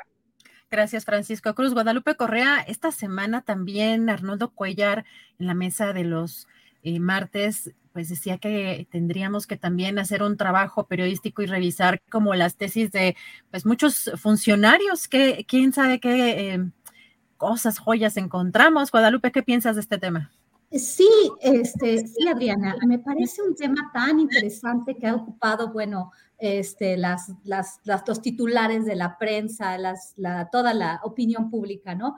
Con respecto al, al tema del plagio, creo que mis colegas acaban de decir muchas cosas, yo escribí una columna, los cazaplagios, obviamente me refiero también a los grupos políticos, Guillermo Sheridan como el gran cazaplagios, ¿no? Yo le llamé el watchdog de la propiedad intelectual y en estos últimos años, lo recuerdo cuando cuando él y su grupo pues este, estaban en contra del grupo encabezado por Cialtela de Triste en la Universidad Nacional Autónoma de México y cómo este, su, su lupa revisora, ¿no? Hizo toda una búsqueda, ¿no? Cuando estaba Cialtiel en su, en su en, su lugar más alto, ¿no? Y había ganado el premio Javier Villaurrutia. Pero bueno, ese fue su gran, su gran éxito y bueno, pareciera ser que estos grupos políticos este, pues utilizan varias, varias herramientas, ¿no? Recordemos también pues el tema de Ciro Gómez Leiva, el papel de Manlio Fabio Beltrones, hay nombres muy interesantes que no han estado tan, tan presentes. Yo más que eh, continuar con esta discusión del plagio, quiero eh, poner en la mesa un tema que no ha sido tan visibilizado, que, trató de forma muy interesante Eduardo Esquivel Ancona en una, en una, este, en una columna del día del, del 27 de diciembre y que se han estado algunos de ellos manejando, ¿no? Es bueno, el ministro Alfredo Gutiérrez Ortiz Mena que tiene, bueno, todo un pedigrí, relaciones con, con varios actores, no solamente con Felipe Calderón Hinojosa, que en ese momento fue cuando el panismo y el prismo se pusieron de acuerdo para él, que él llegara a la Suprema Corte de Justicia, pero ahorita es uno de los nombres que después de todo este linchamiento, después de toda esta discusión, después de toda esta operación importantísima, independientemente de lo que ya dijeron mis colegas de la investigación que se tiene que hacer, de la institución, de la UNAM, de los sinodales, todo lo que hemos discutido, esto es el centro, me parece. ¿Quién es Alfredo Gutiérrez Ortiz Mena? Que al parecer ahorita podría ser uno de aquellos que están al frente y que podrían resultar vencedores. Él definitivamente es el candidato del PRI del PAN, es el candidato de las élites, porque a él cuando, y, me, me, interesó mucho esta opinión de Eduardo Esquivel Ancona, porque plantea unas preguntas muy interesantes y nos recuerda quién es este señor, que hizo cuando estuvo este, encabezando, fue titular del sistema de administración tributaria de 2008 a 2012 este, bueno, en la época de Felipe Calderón Hinojosa y cómo, eh, de acuerdo a información de algunos otros colegas, él condonó impuestos a empresarios por más de 110 mil millones de pesos, de acuerdo a la información que se nos ha presentado. No tendría que corroborar esta, esta cifra. Pero bueno, esto es, lo estoy, estoy este, citando lo que, lo, que aquí, lo que aquí dicen. Alexis Daniel fue el que, el que, el que, el que habló de la condonación de impuestos. Y también es bien interesante las preguntas que aquí se manejan. Porque esta persona, este, nuestro superministro ahora, que está ahora a la cabeza, que es bien visto por el PRI, que es bien visto por el PAN, siempre ha sido bien visto por ambos, porque trabajaba bajo la administración del presidente Felipe Calderón Hinojosa, pues tenía supuestamente muy buenas relaciones con dos personajes clave, con el señor Malio Fabio Beltrones. Amalio no lo escuchamos, un gran cacique de Sonora, un estado que va a ocupar las primeras planas este, del periódico por la cuestión del litio, por, por muchas cuestiones, un estado estratégico, obviamente la visita de Biden vamos a ver, pero no ha sonado tanto. Y Emilio Gamboa Patrón, como si hubieran ellos nunca habían hecho nada, grandes caciques, grandes hombres del poder y nada. Ahorita con lo de Ciro Gómez Leiva nos, nos damos más cuenta de, de la existencia del señor Malio Fabio que pareciera ser que está sigue siendo una persona de gran poder, que está vinculado obviamente a la oposición política. Y bueno, decían, de acuerdo a esta columna, este, hace una pregunta muy interesante, ¿qué tan cierto es la queja de José Antonio Mir cuando fue secretario de Hacienda en el gobierno de Felipe Calderón, de que este señor Gutiérrez eh, Ortiz Mena le hacía más caso a Manlio y a, Emilio Fabio Beltrones y a Emilio Gamboa Patrón a su jefe inmediato superior. Aquí se ve eh, la vinculación tan importante que supuestamente tiene al PRI de Emilio Fabio Beltrones y Emilio Gamboa, o si está más bien vinculado a los grupos panistas, pero ahorita son lo mismo, ¿no? Va por México pudo, este, que, pudo, pudo concentrar la oposición en un solo grupo político. Entonces, este señor eh, Gutiérrez Ortiz Mena, de, pronto se vuelve el amigo de la 4T. Lo recuerdo bien, porque yo pensé que era el que iba a votar en contra de la LIE cuando se votó la ley de la industria eléctrica, y ese voto, porque yo me acuerdo que yo me equivoqué, yo pensé que Alfredo Gutiérrez Ortiz Mena, cuya hermana o prima, perdón, no hermana, un familiar es la, era en ese momento, tengo que verificar también, directora de Sempra Energy, vínculos e intereses importantes de aparentemente su familia o por lo menos este, un personaje clave que, tenía este, pues, pues un, papel muy importante en una industria con la cual se iba a no beneficiar por, por, esta, por esta ley de la industria eléctrica, por toda la discusión de la reforma, ¿no? Entonces él, pues, sorprendió a todos. Yo pensé que él iba a votar en contra y votó a favor como un hombre de la 4T, ¿no? Y entonces, en estos meses lo hemos visto de, con, una, con una manera, ¿no? Para hacer como lo que están haciendo muchos, que también probablemente vamos a hablar de eso en el siguiente tema, pero es interesante, ¿no? ¿Quién, quién se está catapultando, quién va a ser el hombre y qué va a ser el hombre si es que llega a ser el presidente de la Suprema Corte de Justicia, a quién va a atender, porque esa votación, porque estas, este, estas últimas eh, relaciones aparentemente cercanas a la 4T, pero ese señor es muy cercano al PRI y al PAN y más a dos hombres que aparentemente son fantasmas y nunca hicieron nada. Hombres que tienen muchos cadáveres en el, en el, en el ropero, tienen muchos cadáveres por ahí, que es el señor Manlio Fabio, Manlio Fabio y Emilio Gamboa Patrón. Sería muy bueno que habláramos de ellos, que habláramos de su trayectoria en en, ocasiones posteriores. Gracias, Guadalupe. Pues por temas de tiempo, nos queda tiempo para el postrecito. El postrecito que puede ser hablar, seguir hablando de este tema de la Suprema Corte de Justicia de la Nación. También el siguiente tema que pues vemos que em, el exgobernador Cabeza Vaca tiene pues aún tentáculos en, por supuesto que en Tamaulipas y ahora pues uno de los temas que habíamos propuesto también que el cuñado eh, ahora es candidato de Morena por la senaduría de Tamaulipas, que también ya lo hemos platicado aquí con Marta Olivia López, o el postrecito que quieras, Víctor Ronquillo. Yo, yo prefería ir a un postre doble, que es un postre con sabor muy amargo, ¿no? Porque yo me encuentro en Sayula, donde habitualmente vengo en los periodos vacacionales, es la tierra de, de mi mujer, es mi tierra por adopción aquí en la casa de mi suegra, a unos metros de donde estoy transmitiendo, están enterrados los ombligos de mis hijas, lo cual es muy significativo para mí. Es un lugar que yo, que yo quiero mucho y lamentablemente me encuentro con una terrible realidad. Y esta terrible realidad vista desde la perspectiva periodística es sobre cómo gobierna MC en Jalisco, desde aquí, desde Sayula. ¿Qué es lo que uno encuentra? Hace algunos años, en el 2017, Daniel Carreón se postuló como candidato independiente, un muchacho muy joven eh, que pues se subió a la ola de Kumamoto, eh, aquel diputado independiente eh, en, en, en Guadalajara, que pues lamentablemente ha quedado en el olvido, ¿no? Y bueno, este, este personaje en ese momento como candidato independiente logró concertar lo que podemos considerar la buena voluntad de muchos sayulenses, entre ellos personas que quieren entrañablemente a esta ciudad y logró, logró triunfar electoralmente subido a la ola pues de... Eh, que llevó a López Obrador al, al, gobierno, ¿no? Como candidato independiente, Carreón pues gobernó o mal gobernó en su primer trienio.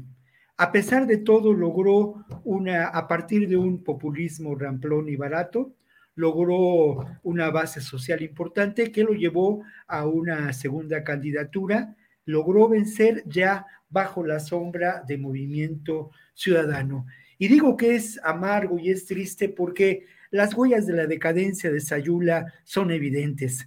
Yo vivo muy cerca, la casa de mi suegra está aquí cerca de un templo que se llama San Sebastián, y en ese, y en ese templo de San Sebastián fue inhabilitada una bella fuente de cantera con muchos siglos, un par de siglos de antigüedad, y ahí fue colocada una terrible, fea estatua de Mario Moreno Cantinflas, cuya única gracia fue venir a Sayula al carnaval un par de veces como benefactor. Este muchacho buscaba los eh, reflectores en su carrera política, pero hay casos muy graves que tienen que ver con la corrupción. Y esto me hace pensar en eso, cómo gobierna Movimiento Ciudadano en Jalisco. Y aquí ese modo de gobernar tiene que ver con la corrupción, tiene que ver con la improvisación y tiene que ver con la usurpación de la verdadera oposición. Y el caso más reciente de corrupción que hizo reunirse a un grupo de personas de muy buena voluntad en el centro de Sayula eh, hace unos días, es un lugar eh, que está ubicado en el Páramo, una, un terreno enorme de 26 hectáreas que Carrión vendió por 10 millones de pesos cuando su valor estimado es de 30 millones. Obviamente lo hizo sin la licitación correspondiente y favoreciendo, se dice, a lo que será una posible, un posible fraccionamiento de la construcción allá en la carretera a San Gabriel. Miren, yo sé que estoy insistiendo en un tema que parece particular y que corresponde a una ciudad de 40 mil habitantes, pero esta es la realidad. Esta es la realidad de lo que ocurre en un momento dado con este gobierno de MC en Jalisco, con este discurso político que se funda en las mentiras, con esta demagogia y esta corrupción. Bueno, como si fuera un cuento de Ríos de los Supermachos, otro de los grandes eventos de Carrión, pues es el reparto de la Rosca de Reyes. El año pasado, en ese reparto de la Rosca de Reyes, se gastó 500 mil pesos del erario público. Toda esta información, pues yo no tengo ahorita los documentos, ¿no? En la mano, pero es información que puede documentarse y que lamentablemente nos hace ver esta terrible, terrible realidad. Eh, yo, yo solamente cerraría este comentario, este postre amargo, con eh, una parte terrible y dolorosa que tiene que ver con la celebración de los 500 años de la fundación de Sayula, que es una de las primeras ciudades fundadas en Jalisco con cohetes y mariachis nada más con cohetes y mariachis, terrible y muy doloroso. Por otra parte, hay, digamos, el elemento dulce y final es esa reunión de las personas que queremos a Sayula, esa protesta en el centro de Sayula frente al páramo, que hay una historia también terrible, ¿no? Esta es la tierra de Pedro Páramo y ahí se construyó un museo que al final de cuentas, eh, terrible museo, terrible lugar, otro, otro, otro elemento de corrupción, pero que este muchacho es muy joven, Daniel Carrión, pues tumbó por sus pistolas, literalmente, pero eso es, eso es parte de una historia que alguna vez tendré que contar. Pero ahí nos reunimos y ahí protestamos contra la corrupción, protestamos contra este gobierno, insisto, usurpador de eh, una verdadera oposición y que ha traicionado a muchos ayulenses. Gracias, Víctor Ronquillo.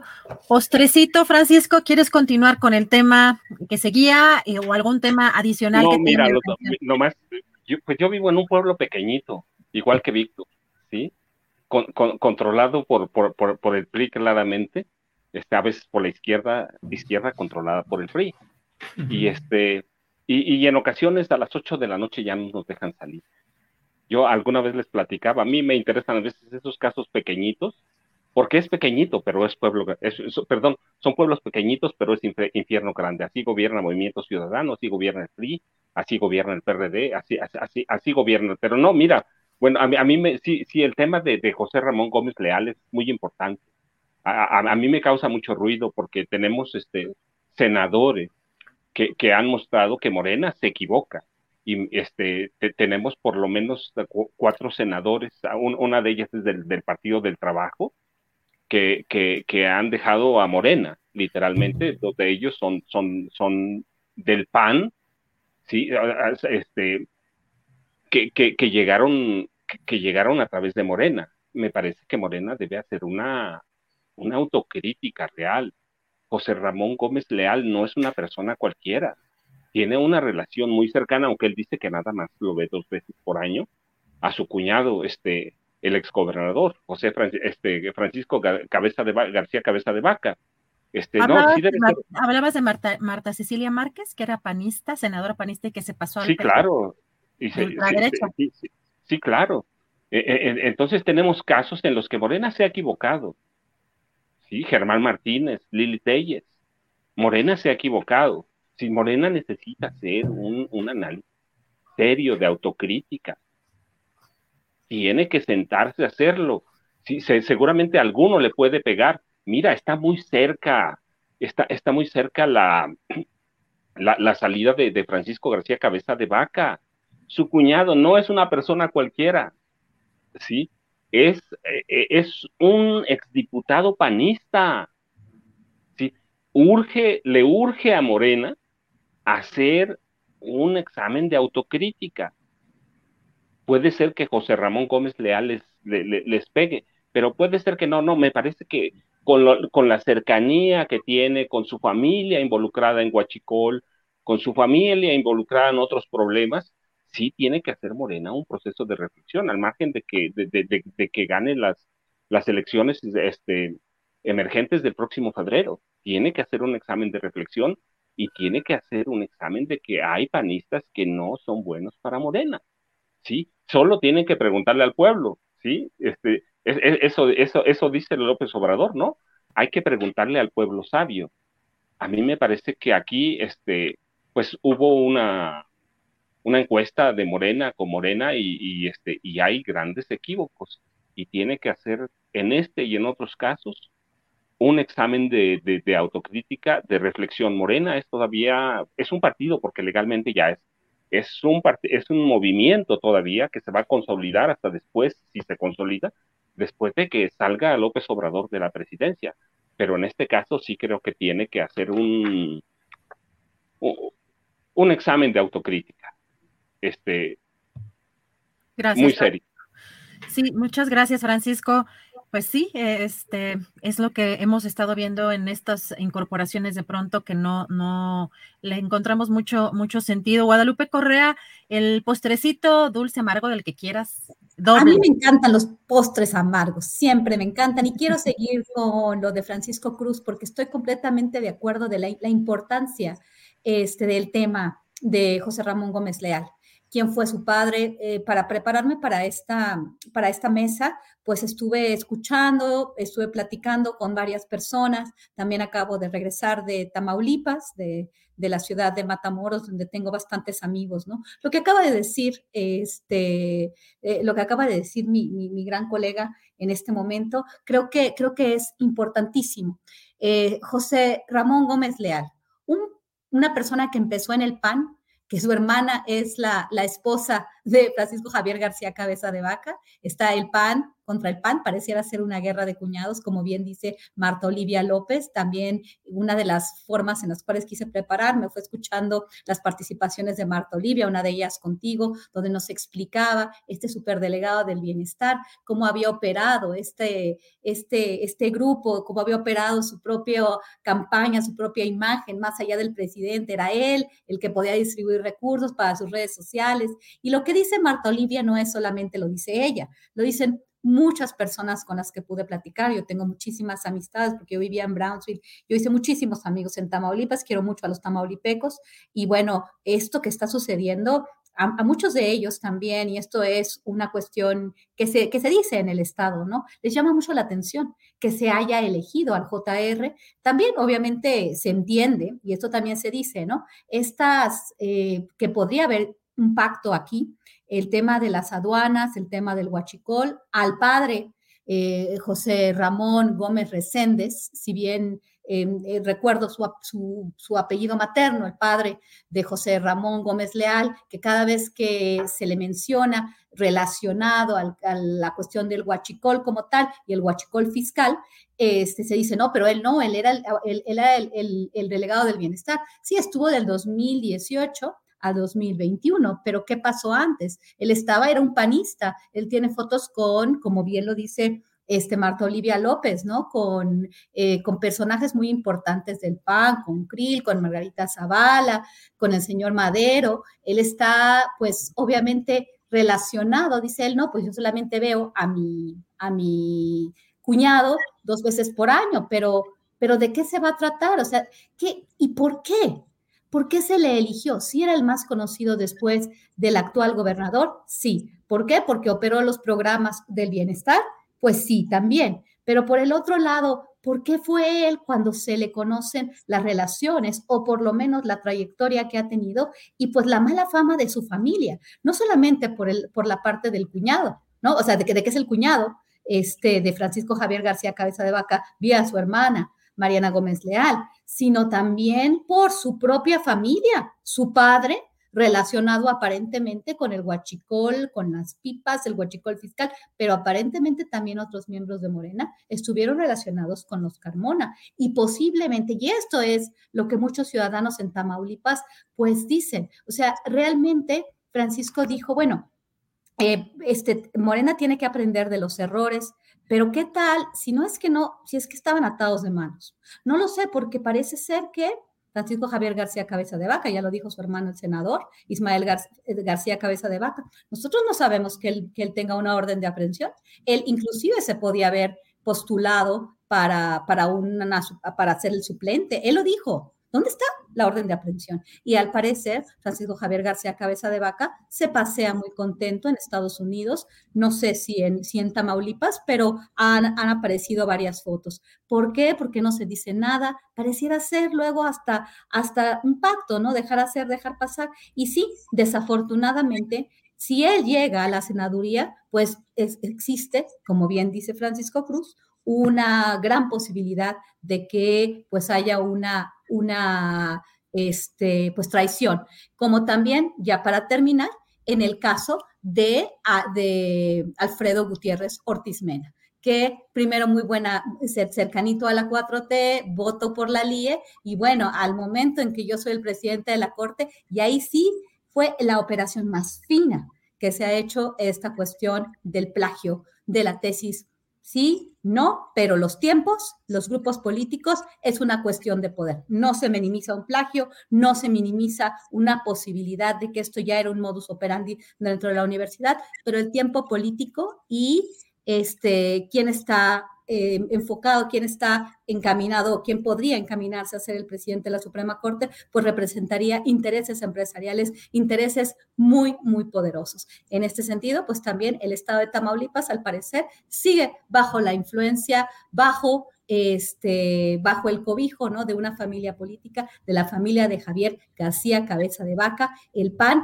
y bueno, con lo que sabemos, el Estado endeudado, la violencia, pues tremendo, ¿no? Pobres, pobres tamaulipecos, un estado que ha sufrido demasiado y que parece seguir sufriendo con este tipo de personajes como el JR de, tan buena familia, tan buena familia, muy rica, pues sí, pero tan buena familia ah, que ha sido señalada y bueno, que también la hermana pues es, es, es la esposa, es la, es este, pues sí, la, la, es, este, pues cercana, ¿no? Demasiado cercana a Francisco Javier García Cabeza de Guadalupe, parecería que además sería una especie de, eh, de, eh, conclusión, digamos, o de eh, confirmación de una impunidad en el caso del exgobernador, ¿no? por parte de, Absolutamente. Absolutamente, pero mira, yo le, hago un apunte, a, aportación a Guadalupe para, para, que más o menos vea los apellidos, y me voy por apellidos nada más. Ortiz Mena, cuando en 1987 este, eh, eh, eh, el presidente Miguel de la Madrid nombra candidato a Carlos Salinas de Gortari, le agradeció a dos, fue a ver a dos personas, al primero a su papá claramente, ¿sí? Y decirle, nos tardamos 23 años, pero llegamos. Pero el segundo fue, fue a su tío, Antonio Ortiz Mena, ¿sí? Y hay que ver que está muy relacionado, y ahí viene la relación con Mandy. Así que Carlos Salinas de Gortari fue a ver a su tío Antonio Ortiz Mena y decirle, nos tardamos 23 años, pero llegamos, tío. Híjoles, híjoles, no. Para cerrar, Francisco. Fue un apunte nada más. Gracias, Francisco. ¿Alguien más quiere terminar? Eh, ¿Algún comentario breve o algo? Eh, pues agradeciéndoles, híjole, de verdad que em, qué rica mesa, mucha información, eh, un análisis espectacular, de verdad, muchísimas gracias pues ya cerramos este año, eh, sobre todo en esta mesa de seguridad que ha sido muy intensa este año, muchos temas muy importantes. Les agradezco mucho la posibilidad de, de, moderar aquí esta mesa con ustedes. Les mando un fuerte abrazo. Víctor Ronquillo, feliz año, un fuerte abrazo.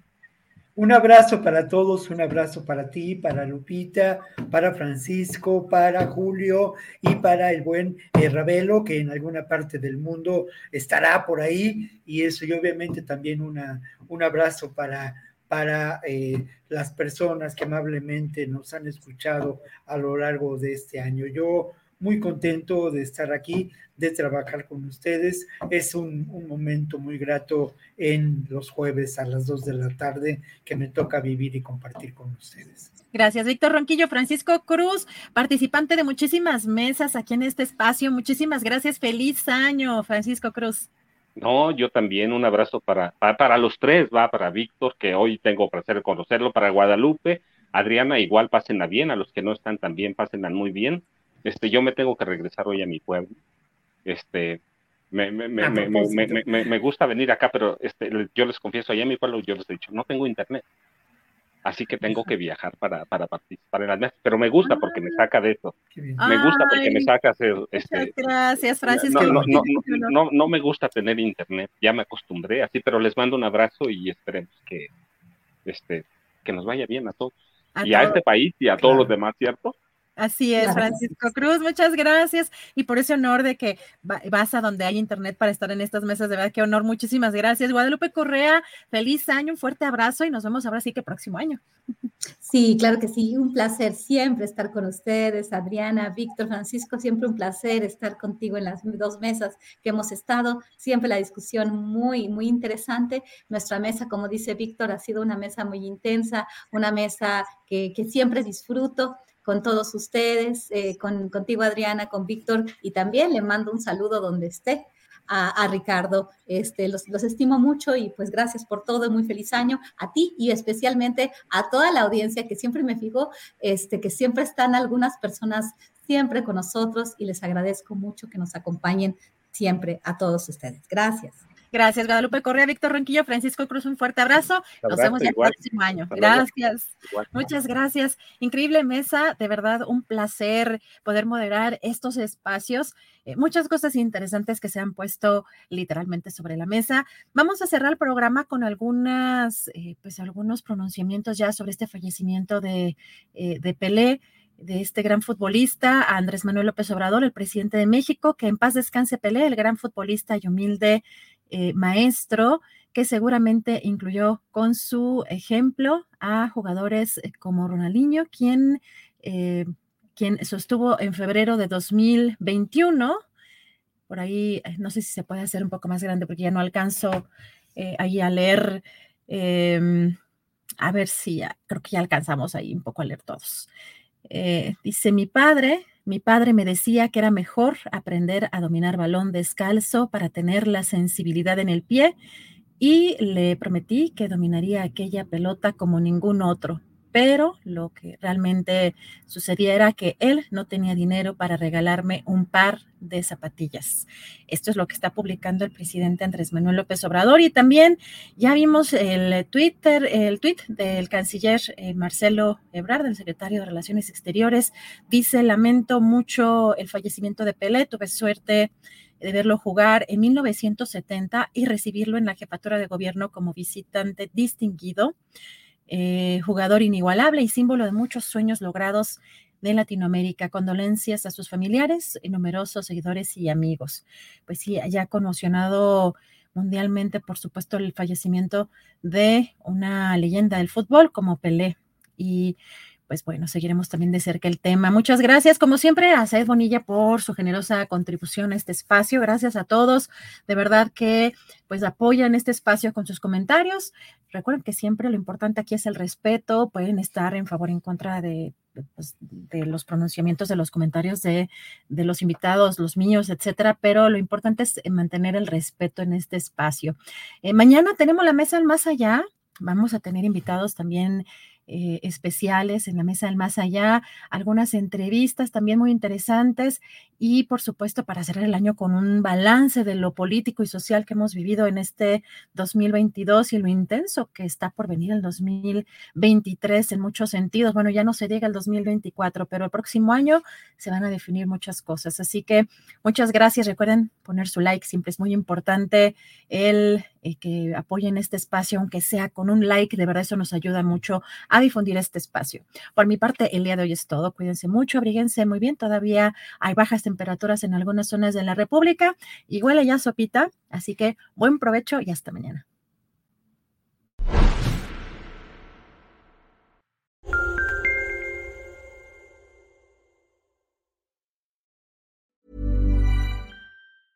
¿Te preocupas por tu familia? Entonces, ¿por qué darles solo huevos ordinarios cuando pueden disfrutar de lo mejor? Eggland's Best, los únicos huevos con ese delicioso sabor fresco de granja, además de la mejor nutrición, como 6 veces más vitamina D, 10 veces más vitamina E y 25% menos de grasa saturada que los huevos regulares, además de muchos otros nutrientes importantes. Así que, dales los mejores huevos. Eggland's Best, mejor sabor, mejor nutrición, mejores huevos. ¿No te encantaría tener 100 dólares extra en tu bolsillo? Haz que un experto bilingüe de TurboTax declare tus impuestos para el 31 de marzo y obtén 100 dólares de vuelta al instante. Porque no importa cuáles hayan sido tus logros del año pasado, TurboTax hace que cuenten. Obtén 100 dólares de vuelta y tus impuestos con 100% de precisión, solo con Intuit TurboTax. Debes declarar para el 31 de marzo. Crédito solo aplicable al costo de la presentación federal con TurboTax Full Service. Oferta sujeta a cambios o cancelación en cualquier momento. Para que te enteres del próximo noticiero, suscríbete y dale follow en Apple, Spotify, Amazon Music, Google o donde sea que escuches podcast. Te invitamos a visitar nuestra página julioastillero.com.